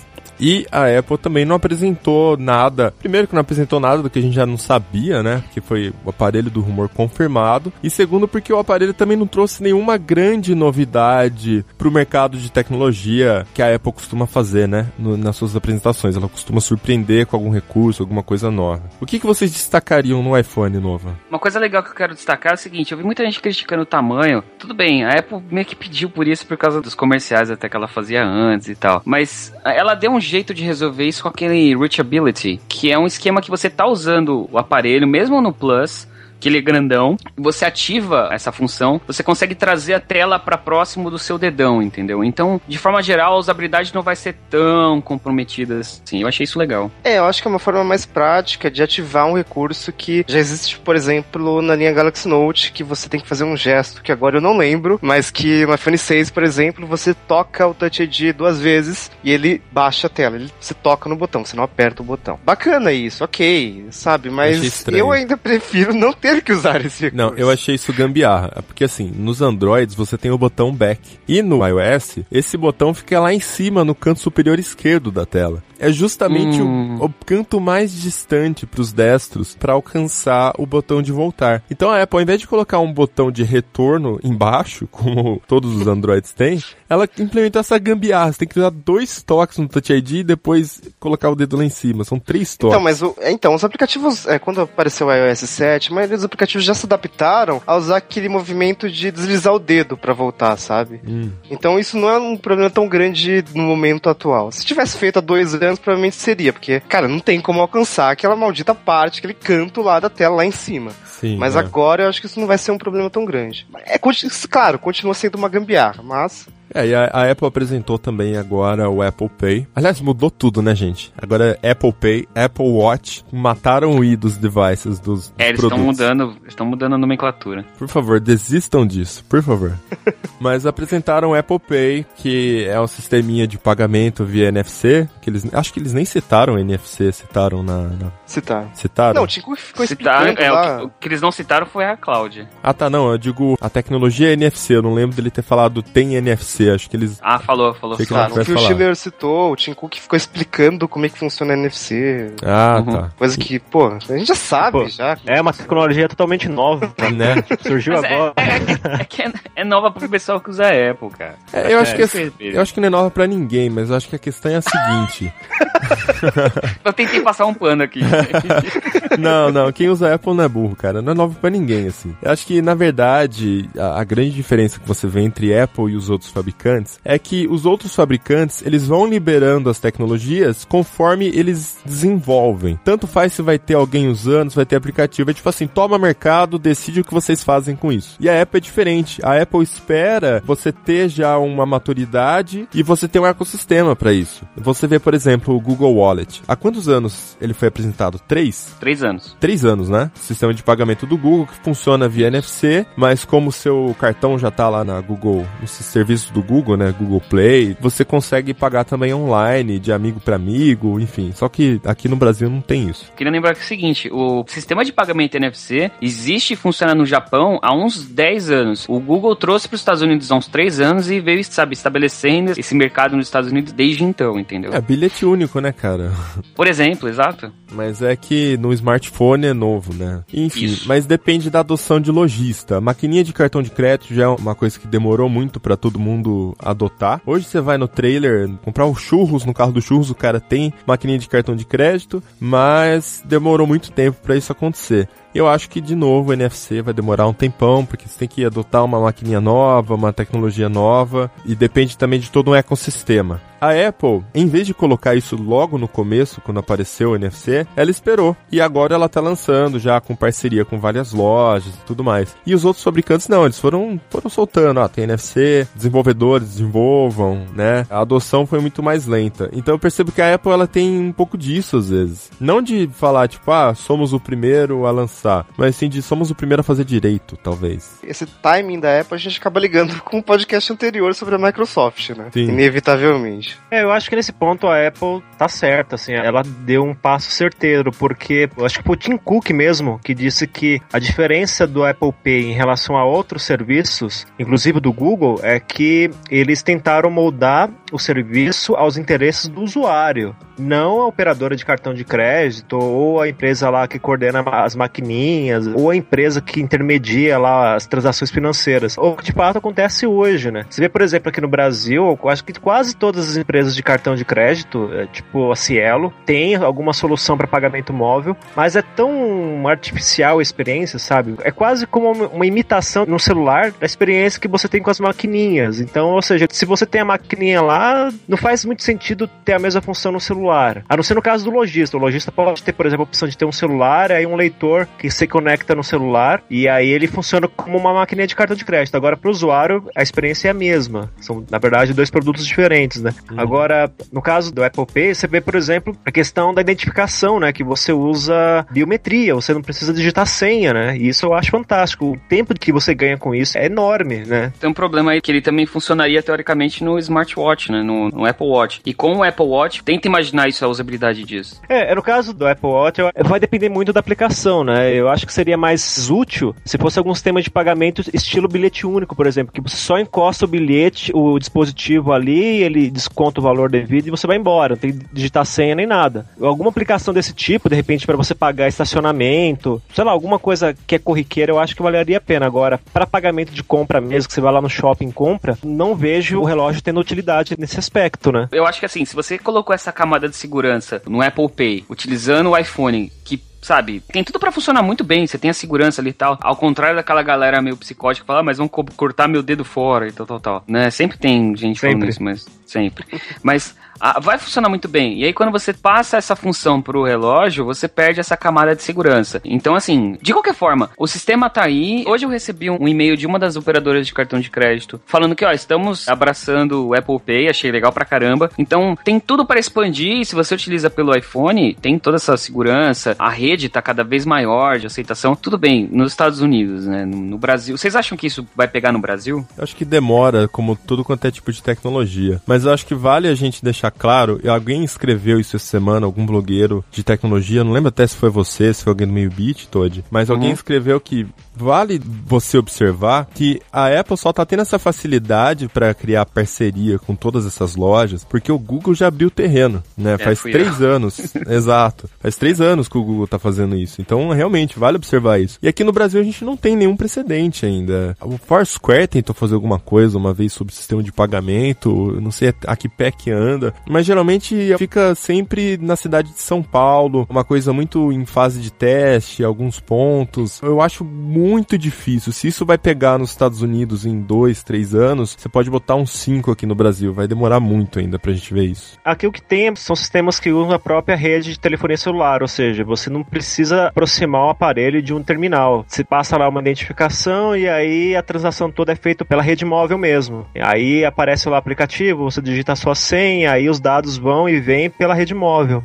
Bom que aceita qualquer aplicativo, mas é lento, né? A experiência é. não é daquelas maravilhas, né? Aqui nos Estados Unidos, a evolução, como o Thiago falou, a evolução que o Google vem trazendo para esse sistema, eu acho que foi o que deu para as empresas a confiança, já que a, a Apple também tá trazendo isso, a gente já funcionava com o Google. Beleza, tanto é que se você faz o comparativo de empresas que estão trabalhando com esse novo sistema, muitos parceiros são semelhantes. Tem novos parceiros, ótimo, mas muitos parceiros são semelhantes. Eu uso isso aqui diariamente, me sinto seguro de usar, sabe? A incidência, por exemplo, de roubo de celular é muito mais baixa do que no Brasil. Existem fatores que eu acho que, na cabeça dessas empresas, eu acho que existem fatores que falam, beleza, talvez o Brasil ainda não seja um país no qual a gente vá ter muito mais lucro do que problema, entendeu? Então eu não sei até que ponto a nossa cultura e a falta de segurança, todos esses fatores, eles influenciam na não ida dessas empresas pro Brasil. Eu acho que até pelo preço dos aparelhos, né? Que nem o Riga falou, a Apple costuma sempre dar uma aumentadinha na margem de lucro. Já tem gente falando que o novo iPhone vai chegar aqui mais caro, 2.800, 2.900 a partir de, né? Então tudo isso acaba sendo uma limitação. Apesar das pessoas se endividarem, venderem a vida para comprar um iPhone, como eu dei o exemplo agora há pouco.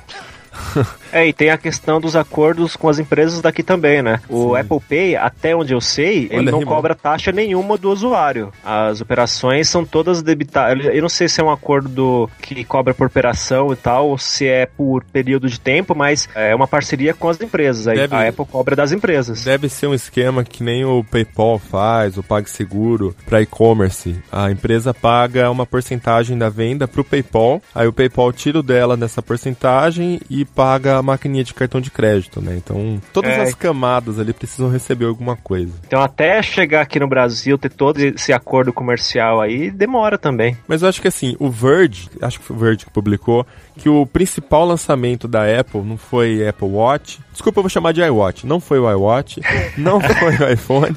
Até, não se preocupa, cara, o Tim Cook também exato, chamou de iWatch. Exato, ele chamou numa entrevista, até ia falar isso. É. Então, uh, não foi o iWatch, não foi o iPhone, o principal lançamento foi o Apple Pay. Ah, mas já existia sistema de pagamento via NFC? Sim, já existia, mas a Apple ela costuma ter um, um, papel muito importante na popularização de tecnologia nova. Então, quem ganha com essa novidade da Apple não são os usuários do iPhone, mas sim o mercado de uma forma toda, de um geral, assim, que vai começar a se mobilizar mais para implementar esse sistema de pagamento. Sim, tanto é que tem uma, eu não lembro agora que jornal foi, é um jornal norte-americano que diz que os analistas de lá já estão prevendo uma alta nas vendas justamente por causa do Apple Pay. Então, realmente eles fizeram um bom trabalho, né? Não foi só o ponto de vista tecnológico, né? Eles pegaram todos os pontos necessários, né? Mercado, empresas, as operadoras de cartão de crédito. E agora também a gente tem que levar em conta que os Estados Unidos estão numa fase de transição, né? Eles estão trocando aqueles cartões tradicionais com modelos com chip, né? Que no Brasil já é popular, mas lá ainda tá pegando agora essa coisa, né? Pois é, cara, então... eu achei estranho no keynote da Apple, eles mostraram uma imagem lá e cada passo do pagamento eles iam congelando a tela, né? Dividindo assim. E aí a mulher pega e apresenta um cartão magnético. Eu olhei aquilo e falei, aqui no Brasil não é. tem mais isso. Como é, assim? Nos Estados Unidos é muito comum, né? Exatamente. É. Já estão numa fase de transição já. Eu li num, num, outro jornal aí, não lembro qual, que eles já estão fazendo essa transição por motivos de segurança. Não tem outra razão. Lá as fraudes com cartão de crédito estão em números bem alarmantes. Também tem essa fase, né? Já que tá tendo essa modificação pela questão da segurança e o Apple Pay também tem um apelo grande com segurança, pelo menos que a Apple argumenta, então já estão pegando carona nesse assunto também. É, esse negócio dos Estados Unidos, inclusive, respinga no Brasil, porque não faz muito tempo que os cartões da American Express aqui no Brasil adotaram, finalmente adotaram o chip.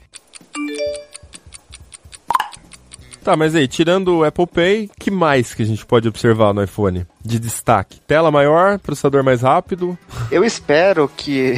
Faster, no, stronger... No o iPhone 6 Plus, ele tem uma tela de 5,5 polegadas. Eu espero que com esse negócio de aumentar o tamanho de tela, surgem aplicativos que aproveitem essa tela. A Apple já demonstrou lá na apresentação que o aplicativo de mensagens, por exemplo, ele exibe mais informações. Você pode usar no modo paisagem e aparece duas colunas como se fosse o um intermediário entre o iPhone e o iPad. Isso é legal, sabe? Porque se você pegar um Android, por exemplo, grande, a experiência é a mesma de se você estivesse usando um Android menor. A diferença é que você tem um pouquinho mais de espaço, mas não exibe mais informações, não tem conteúdo adaptado para isso. Eu espero que o iPhone 6 Plus inaugure isso, assim.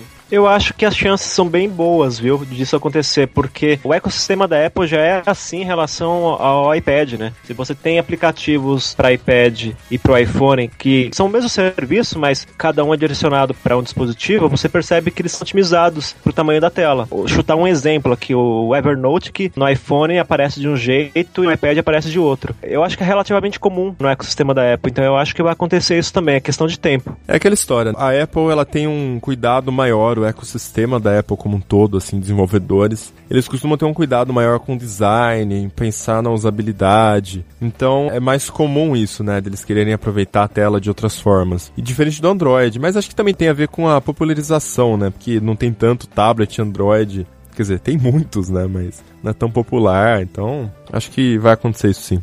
Agora, você falou do cuidado com design, isso me lembrou um aspecto que eu tinha reparado. Eu achei o formato dos novos iPhones um pouquinho estranho, é, esse estilo arredondado e tal. E aí eu fiquei pensando, nossa, mas será que a Apple tá querendo, de repente, sei lá, tá, se inspirou em, em aparelhos Android? Mas não é. Agora, pensando melhor, esse formato arredondado é mais adequado para um aparelho grande, né? Para você segurar com as mãos, né? De aquele jeito anterior, que a lateral era lisa, funciona bem para um aparelho menor, mas agora maior realmente faz sentido ele ser mais arredondado. Tanto é que o botão liga-desliga, que era lá em cima, agora tá na lateral direita. Com um aparelho maior é mais confortável você ligar e desligar ali pela lateral e não lá em cima, porque você não vai alcançar, né? O aparelho pode não ter inovado em muita coisa, né, em muita tecnologia, mas na atenção a esses detalhes, né, de design realmente continua sendo um ponto forte da Apple. Olha, não, mas posso falar agora uma opinião um pouco polêmica? Eu esperei chegar Manda até agora, amigos. eu tô desde o começo do episódio pensando nisso, mas esperei Ai, chegar até agora para soltar isso, pra gente falar de todos os produtos. Para mim, na minha honesta e sincera opinião, eu acredito que se você pegar o smartwatch, o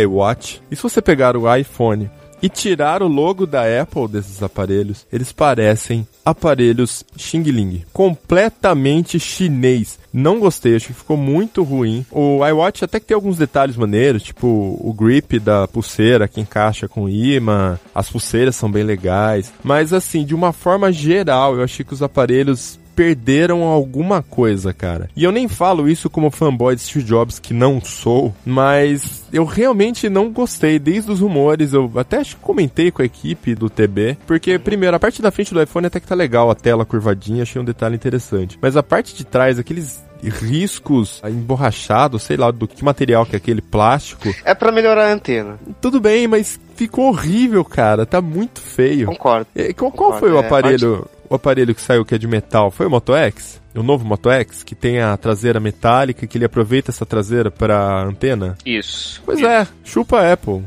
então, eu não sei. É, eu... Eu, eu, eu, tô com você nessa, eu achei que esteticamente eles perderam muito. E engraçado porque a Apple, ela é referência em, em estética, ela é referência em trazer aquele aparelho que tem aquele detalhezinho, aquela diferença que torna ele mais bonito e tal. Uhum. E dessa vez, com esses lançamentos, eu fiquei quieto, não falei isso pra ninguém, porque eu tenho para mim assim, eu sempre tento evidenciar as melhores coisas, mas já que você trouxe isso, é, cara, eu achei muito aparelho chinês, cara. Eu achei eles feios. É, feios. Então, foi justamente por isso que eu falei desse ponto. Eu, eu achei estranho realmente essa pegada meio aparelho Android, sei lá, alguma coisa mais alternativa, por assim dizer. Mas aí, pelo menos essa parte das bordas arredondadas, tem a questão da usabilidade, de ter o aparelho em mãos. Sim, sim. Agora, no aspecto visual, eu não acho que ele ficou feio, mas eu acho que ele ficou mais pobre em relação ao iPhone anterior, o iPhone 5S. Uhum. Só que tem um detalhe, né? Eu acho que a gente, para ter um julgamento preciso mesmo, vai ter que ter ele em mãos mesmo, né? Ah, vai ter sim, que ver é. com os próprios olhos. De repente, ah, a esperança que eu tenho é essa, né? Que a gente pegue ele em mãos, assim, Mas... e fale, não, realmente ele é bem bonito, né? O caso do Moto X foi mais ou menos isso, porque nas fotos que vazaram e nas fotos de divulgação também, o Moto X, sabe, não é tão bonito, mas quando você vê aquilo ao vivo, pelo menos essa foi a minha experiência, ele é é um aparelho muito bonito, assim.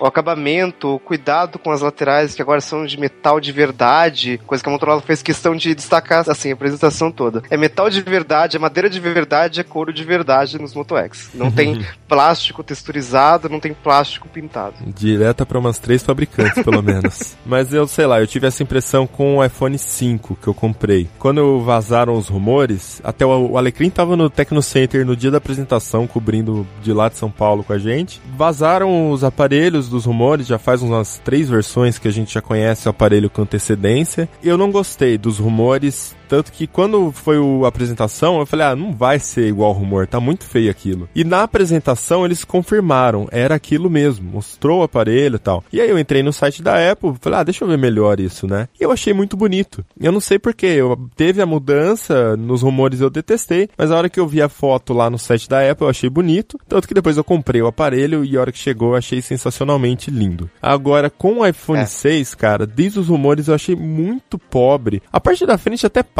né? Nem tem muito como mudar ali. É o Touch ID, é a tela gigante e tem esse acabamento que ficou muito legal, que é a tela curvinha nas pontas. Mas a parte Sabe- de trás tá muito pobre.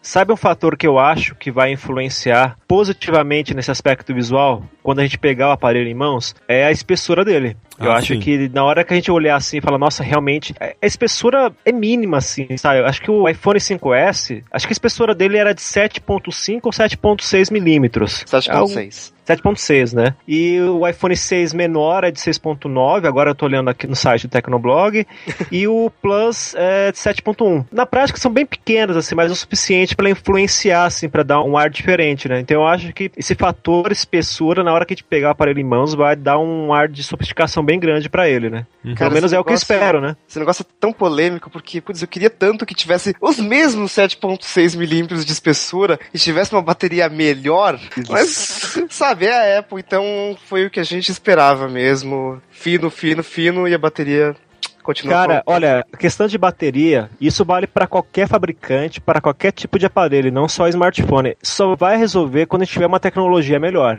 Essa, essa coisa de ficar aumentando o tamanho da bateria, aumentando fisicamente, eu falo, vai ser sempre uma gambiarra, porque a gente precisa de tecnologia melhor. Tem muitos Projetos, estudos né? aí, é, pesquisas nesse sentido. No Tecnoblog acho que já publiquei umas cinco É, matérias sobre isso. Eu espero que alguma delas vingue, né? Mas vai demorar um pouquinho ainda pra gente Até- ter um cenário mais favorável em relação a isso. Até baratear Então, cara, pro- também, né? Então, cara, o problema é que as baterias dos iPhones são subdimensionadas, principalmente no caso do 5S, que ele tem uma bateria de 1500 mAh. E ok, você pode dizer, ah, mas a Apple otimiza, ela faz o processador, ela faz o iOS e, e é tudo uma coisa maravilhosa, linda e revolucionária, mas não é, sabe? Com uma bateria de 2500 mAh, de qualquer smartphone Android, você consegue chegar até o final do dia com carga. Nos iPhones isso é muito difícil. Meu dia a dia tá sendo mais ou menos assim. Eu saio de casa por volta das 6 da tarde, fico até 11 e meia da noite com o iPhone totalmente fora da tomada e usando, assim, acho que dá uma hora e meia de uso. Eu chego em casa com 20% de bateria, sabe? Isso em 6 horas, o que é muito pouco. Quando eu tô testando o Android, cara, no mínimo eu chego em casa com 40, 50% de bateria. E obviamente não dura o dia todo. Comigo, acho que nunca um iPhone 5S durou o dia todo. Isso é muito difícil.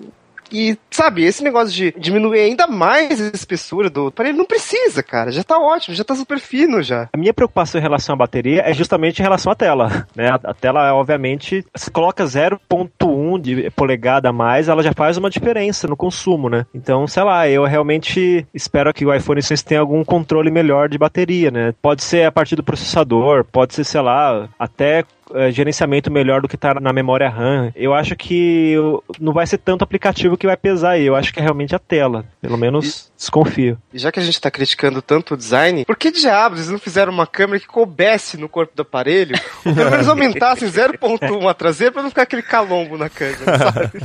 São coisas que não dá pra entender. É, eu tava esperando que ele mantivesse a mesma espessura, mas com uma bateria de, sei lá, 2.200 mAh ou 2.300, que é o que acho que o Moto X tá trazendo. Sim. Principalmente por causa do, do tamanho da tela. A tela é maior. Assim, definitivamente é o que mais me irrita usando iPhone é a duração da bateria. E aí quando eu vi que eles fizeram um aparelho mais fino, talvez até para tentar ganhar o público padrão, falou, não, nosso aparelho é mais fino, ele é mais leve. Eu não sei o que, que motivou essa criação, mas eu tava tão esperançoso de ver uma bateria maior, sabe, uma durabilidade maior. Sei lá, isso para mim foi uma decepção, cara.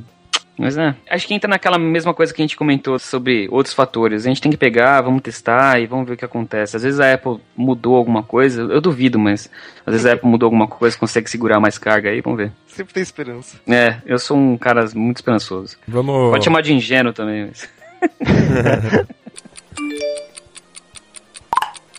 Bom, agora a gente chega no momento do mercado com esses novos devices, com esses smartwatches, onde a disputa começa a ser muito mais de ecossistemas, né, e não apenas de aparelhos. A gente já tinha isso um pouco, até discutimos no podcast anterior, né, Riga e Elecrim que participaram, onde a gente falou sobre a suíte do Google no Windows Phone, né, os serviços da nuvem, que a gente acaba ficando limitado dependendo do aparelho que a gente está usando, mas agora com os smartwatches, você só pode usar o iWatch com o iPhone e você só pode usar o Moto 360 com o Moto X ou algum outro Android. Não sei se ah, qual é o range de compatibilidade dele. Com Android, ele roda Android Wear. Ele, mas ele Isso. funciona bem com qualquer Android. Funciona. Você não vai Ai. ter, por exemplo, os recursos inteligentes de voz do Moto X, mas Ah, ele tá. funciona bem. É, por isso que eu Exato. tinha dúvida.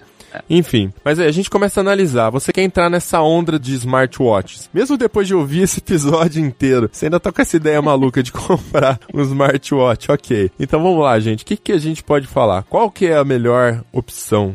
Qual que vocês acharam que é mais vantajoso, que compensa mais? Quem que vence essa briga aí? Acho que nesse momento é muito difícil você tomar uma decisão final, porque se a gente considerar, principalmente nos smartwatches, tanto a Apple quanto o Google são ecossistemas muito verdes ainda, né? A gente não descobriu todo o potencial deles. Então, putz, pra você comprar agora, se você é adopter, cara, compra qualquer um, você vai se ferrar do mesmo jeito, mas.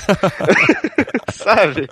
Mas eu acho que, pensando em custo-benefício, eu não vejo como seria vantajoso você pagar o dobro do preço pra ter quase os mesmos recursos, tá? É que depende muito aí, cara. Se, por exemplo, se for alguém, um cliente novo, tá, tô querendo entrar aí, tô pensando em comprar um smartphone novo, e aí já vou entrar na brincadeira do smartwatch aí, porque eu sou excêntrico, eu tenho bastante dinheiro pra gastar. Aí, beleza. Eu imagino que o custo-benefício seja melhor se você for adotar um Android, sei lá, um Moto G, um Moto X, principalmente, com um Moto 360. Eu acho que você vai ter mais ou menos os mesmos recursos, com alguns diferenciais aí pequenos, uma experiência boa e beleza. Se você estiver pensando em custo. Se a pessoa, por exemplo, tá buscando algo diferente, diz, ah, eu gosto muito da Apple, vale a pena entrar num, sei lá, num ecossistema da Apple? A Apple tem, além desses dois produtos, um ecossistema, fora isso, muito bom. Com iPad, sabe, Apple TV, outras coisas assim. Sim. Então, talvez, com esse ponto de vista, com isso na cabeça, talvez a Apple seja melhor. Se você tá procurando custo-benefício ou algo que vai te prover a experiência aí sem precisar gastar muito, seja algo que já é muito legal, talvez eu acho que a solução da Motorola seja mais viável aí nesse caso. Eu acho que resume é, basicamente no seguinte: se você já tem uma experiência boa com Android, você vai no Android. Se tiver com Apple, vai em Apple. Se você quer experimentar um, um ecossistema novo, uma plataforma nova, aí em vez de começar por smartwatches ou algo que tá verde, que nem o Riga falou, começa logo no smartphone, no, no tablet e aí vai entrando devagar, né? É, se eu fosse escolher hoje, eu começaria pelo Android Wear porque eu utilizo Android, né, no meu dia a dia. Então seria só por esse motivo. É que eu acho que a gente chegou numa situação, é, que nem eu repeti o que eu já falei, que qualquer smartphone tá incrível.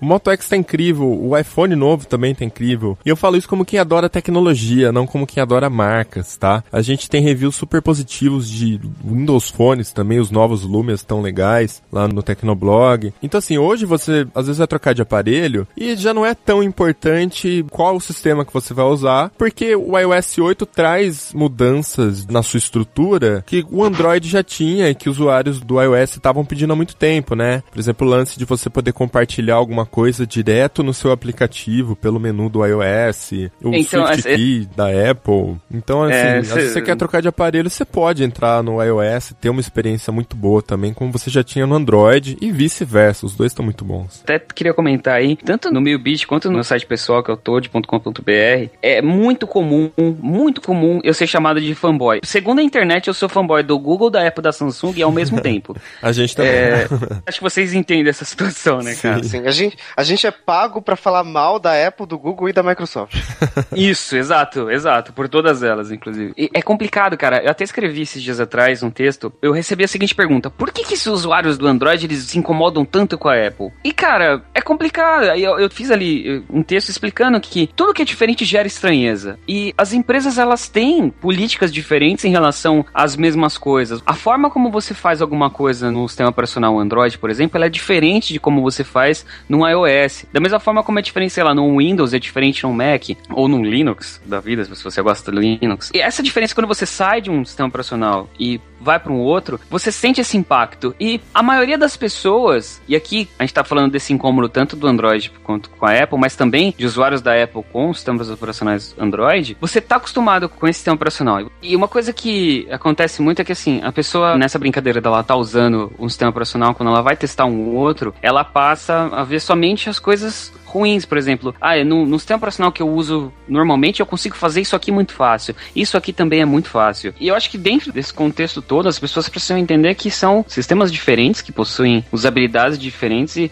não dá para se focar só na parte ruim. E tem outro fator também que eu acho que a gente tem que evidenciar aqui, que é a gente é um bicho social. E algumas pessoas elas têm meio que uma necessidade de formar grupos e colocar um grupo contra o outro, como se existisse a menor necessidade dessa rivalidade. Eu não entendo isso. Então, eu queria lembrar algumas pessoas que você pode utilizar duas tecnologias diferentes sem que você, sabe, tome partido de uma delas. Eu acho que a coisa mais importante que a gente tem que manter na cabeça no que tange tecnologias e empresas é que você tem que achar o sistema que melhor te serve, não servir a um sistema, sabe? O processo é, é diferente aqui. Verdade. É, eu aqui em casa mesmo uso vários. Uso Mac no computador, o Android no smartphone. É uma mistureba só, assim. É o melhor que eu acho de cada um. Assim, acho que o problema se intensifica agora com esse negócio de smartwatch, porque o smartwatch da Apple só funciona com Apple e o smartwatch da Motorola só funciona com Android. E aí a gente tem também a nova questão agora, que é o sistema de pagamentos. Não ficou muito claro para mim ainda, mas pelo que eu entendi, a maquininha que vai aceitar o NFC da Apple não aceita do Google. Vocês sabem alguma coisa sobre isso? Normalmente é uma maquininha só de NFC e ela tem uma camada de leitura do NFC e acima dessa camada tem o software. Então eu acho que a maquininha vai ser a mesma. A maquininha vai ser a mesma. É, É, então eu fiquei com essa dúvida porque a Apple geralmente ela lança a plataforma toda ali, né? Então a É, nesse caso, nesse caso seria meio difícil. Vejo isso com o Visa e Mastercard, sabe? Se não importa, vai funcionar do mesmo jeito. Ah, menos pior. Então, eu tenho um pouco de medo disso, da Apple falar assim, não, pro meu sistema de pagamento você vai ter que ter um, um hardware diferente, entendeu? É, então. Por favor, não. É, mas tem a questão dos smartwatches também. Por exemplo, você fala assim: ah, qual ecossistema eu entro então? Quero ser um early adopter. Mas se você comprar o iWatch, por exemplo, todos aqueles recursos de comunicação, de compartilhamento de status e tudo mais, só funcionam entre iWatches. Tem como você compartilhar o seu coraçãozinho com um Moto 360, entendeu? Então a, a plataforma vai se fechando cada vez mais. A gente fica na expectativa de que os desenvolvedores, né, os WhatsApps da vida, lancem recursos onde você consiga integrar o Android Wear com o, o iWatch, né? E não fique dependente só dos serviços próprios desses fabricantes. Mas por enquanto, se você quer ser early adopter, você vai ter que entender que metade dos recursos que você viu sendo anunciados ali, você não vai poder usar. Né? Você vai ter que ficar esperando que os seus amigos também comprem, ou você vai usar o seu smartwatch simplesmente como um sistema de notificação e monitoração né, de batimento cardíaco, de distância e toda a parte fitness que ele tem. O que eu conheço de gente que vai comprar o, relógio da Apple só por ter, não tá escrito, cara. Não Só sei. pra falar que tem, né? É, eu tenho, comprei, tá aqui, tô testando, gosto muito. Ah, mas que, qual é o recurso que você mais gosta nele? Ah, não, é, eu gosto, é bonito. Bom, ok. Você é, fe- É. é feliz com isso? Ah, eu sou. Tá bom, cara, beleza, vai. Mas aqui tranquilo. também é mais fácil, né? 350 dólares, apesar de ser um valor muito alto, que você compra vários produtos com essa grana, aqui no Brasil vai chegar, sei lá, multiplica por 10, sabe? É a matemática da Apple. Então aí acaba sendo mais fácil, ainda sendo caro, né? É, aliás, falando nisso, só puxando um gancho rapidinho aqui, vocês acham que esse rumor do preço do novo iPhone chegar no Brasil nesse valor, 5 mil reais, isso é rumor? Isso é certo? Como é que tá isso? Não. Eu acho que vai ter um pequeno aumento em relação ao iPhone 5S, como a Apple sempre aumenta todos os anos, mas eu espero, assim, uma estimativa rápida. Um iPhone 6 perto da casa dos 3 mil reais, 2.800, e o 6 Plus um pouquinho acima, tipo, começando a partir de 3.500 reais. Isso é é uma estimativa que eu acho realista. assim. Sim, mas se você Sim. for pegar o 6 Plus na versão de 128 GB, eu acho que no mínimo 4 mil, Ah, sim, né? com certeza. Caramba, E, cara. co- e com certeza a Vivo, que sempre adora vender eh, aparelhos acima do preço da tabela da Apple, aí sim chega a 5 mil, aí tudo bem, né? É. O Caramba. 5S64, a Vivo tava vendendo por 4.500, cara. Bizarro. É Não muito menor dinheiro, gente. sentido isso. Não, então É, chega a é 5 mil, com certeza. é. Pior que, mesmo tendo esses preços tão elevados, tem muita gente que compra. A Vivo, quando lançou o iPhone aí com mais de 4 mil reais, teve loja aí que ficou sem estoque e, e acabou rápido, né? Esse é o problema, é. É. caro, mas tem gente que compra. É. Não, nesse negócio de ter gente que compra, deixa eu falar. É, na semana seguinte ao lançamento dos iPhones, eu fui lá comprar o iPhone 5S na loja da Claro. Ah, e tava muito difícil achar. Eu fui em, acho que em quatro lojas, e três deles não tinham estoque. Eu conversei com o vendedor, né, pra ver como é que tava a situação. Eles dizem que sai muito o aparelho. E o engraçado é que sai mais os de 32 e de 64. Por quê? Porque quem tá comprando iPhone pela segunda, terceira, quarta vez, não pega mais o de 16, não pega mais o de menor capacidade. Esses de 16 ficam pra quem tá comprando o iPhone pela primeira vez. E são Ah. os que sobram no estoque. Então, meu único medo é o seguinte, a gente discutiu essa semana internamente aí, eu e o Riga, a questão da Apple ter matado a versão de 32 GB, né? Então, hoje você...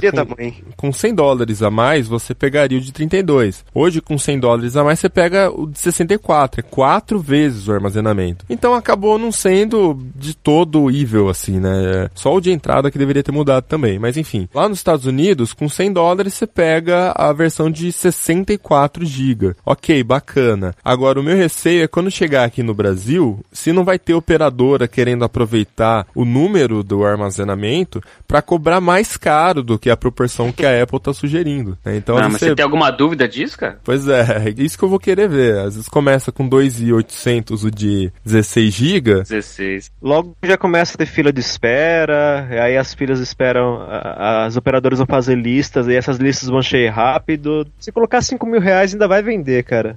É. Olha, deixa, eu- deixa eu falar. As operadoras às vezes fazem umas coisas meio malucas. Mas a gente não pode desconsiderar que, assim, o iPhone 5C de 32GB, sabe quanto custa nos Estados Unidos? 650 dólares. Quanto chegou aqui no Brasil? 2,399. É.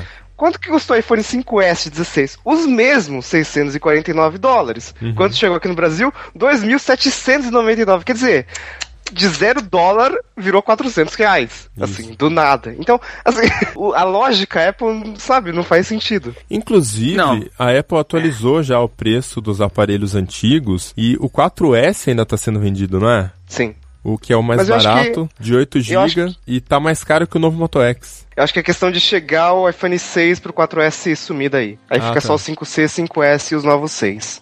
Lembrando, salvo eu- eu falar besteira, o que acontece com grande frequência, mas tomara que não seja agora, eu acho que o Apple Watch não vai funcionar com 4S, hein? É, só a partir do 5. Isso. Ah, beleza, tá vendo? Por isso que faz sentido o iPhone 4S sumir quando chegar os novos iPhones. Exato. Bom, então é isso. Eu acho que pro cara que tá querendo ser early adopter, o ouvinte que quiser entrar de cabeça nessa onda de smartwatches, fique sabendo que vai ser um uso muito restrito. Todos os recursos de comunicação, enquanto os desenvolvedores não soltarem aplicativos, você não vai poder usar com ninguém, porque ninguém vai ter um smartwatch. E vai ser basicamente um dispositivo de notificações no seu pulso. Eu gosto de relógio, eu tô interessado em comprar um Moto 360. Se tiver um preço bacana, não pretendo gastar, sei lá, 500 no máximo, no máximo, mas é por causa que eu tô querendo trocar o meu relógio que tá meio surradinho já. Então eu compraria um Moto 360. Lembrando. É uma pena, Mobilon, que 500 reais não custa nem nos Estados Unidos.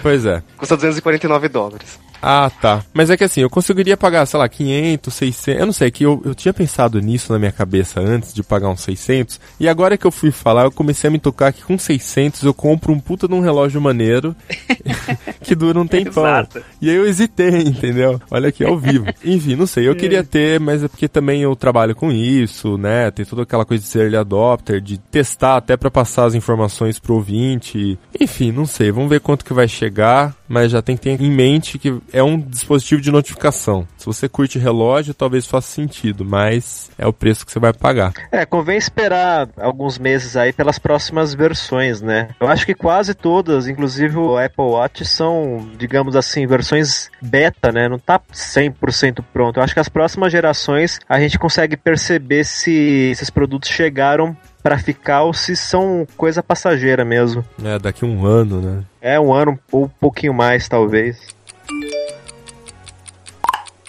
Bom, então é isso, galera. A gente vai chegando aqui ao final do Tecnocast número 8. Envia pra gente as suas opiniões sobre esse episódio, podcast.tecnoblog.net, que a gente lê no começo do episódio 9. E, Todd, agradeço a presença aí no nosso podcast. Aproveita, cara, e solta aí seu Twitter, sei lá, seu blog pessoal. A gente já falou que você é do Maybit, o pessoal já conhece o Maybit por aqui também. É, bom, eu que agradeço o convite. Sempre que vocês quiserem, só avisar, eu participo, sabe, é uma honra. Opa. E pra quem quiser me achar, no Twitter é arroba ToadGeek. E o meu site pessoal é o toad.com.br, onde eu só me solto um pouco mais lá. Tem Epa. algumas pitadas de humor negro. e espero que vocês gostem. Maravilha, então. Galera, a gente se vê então daqui duas semanas. Muito obrigado pela audiência e até mais. Tchau, tchau. Falou! Até mais. Falou, um abraço.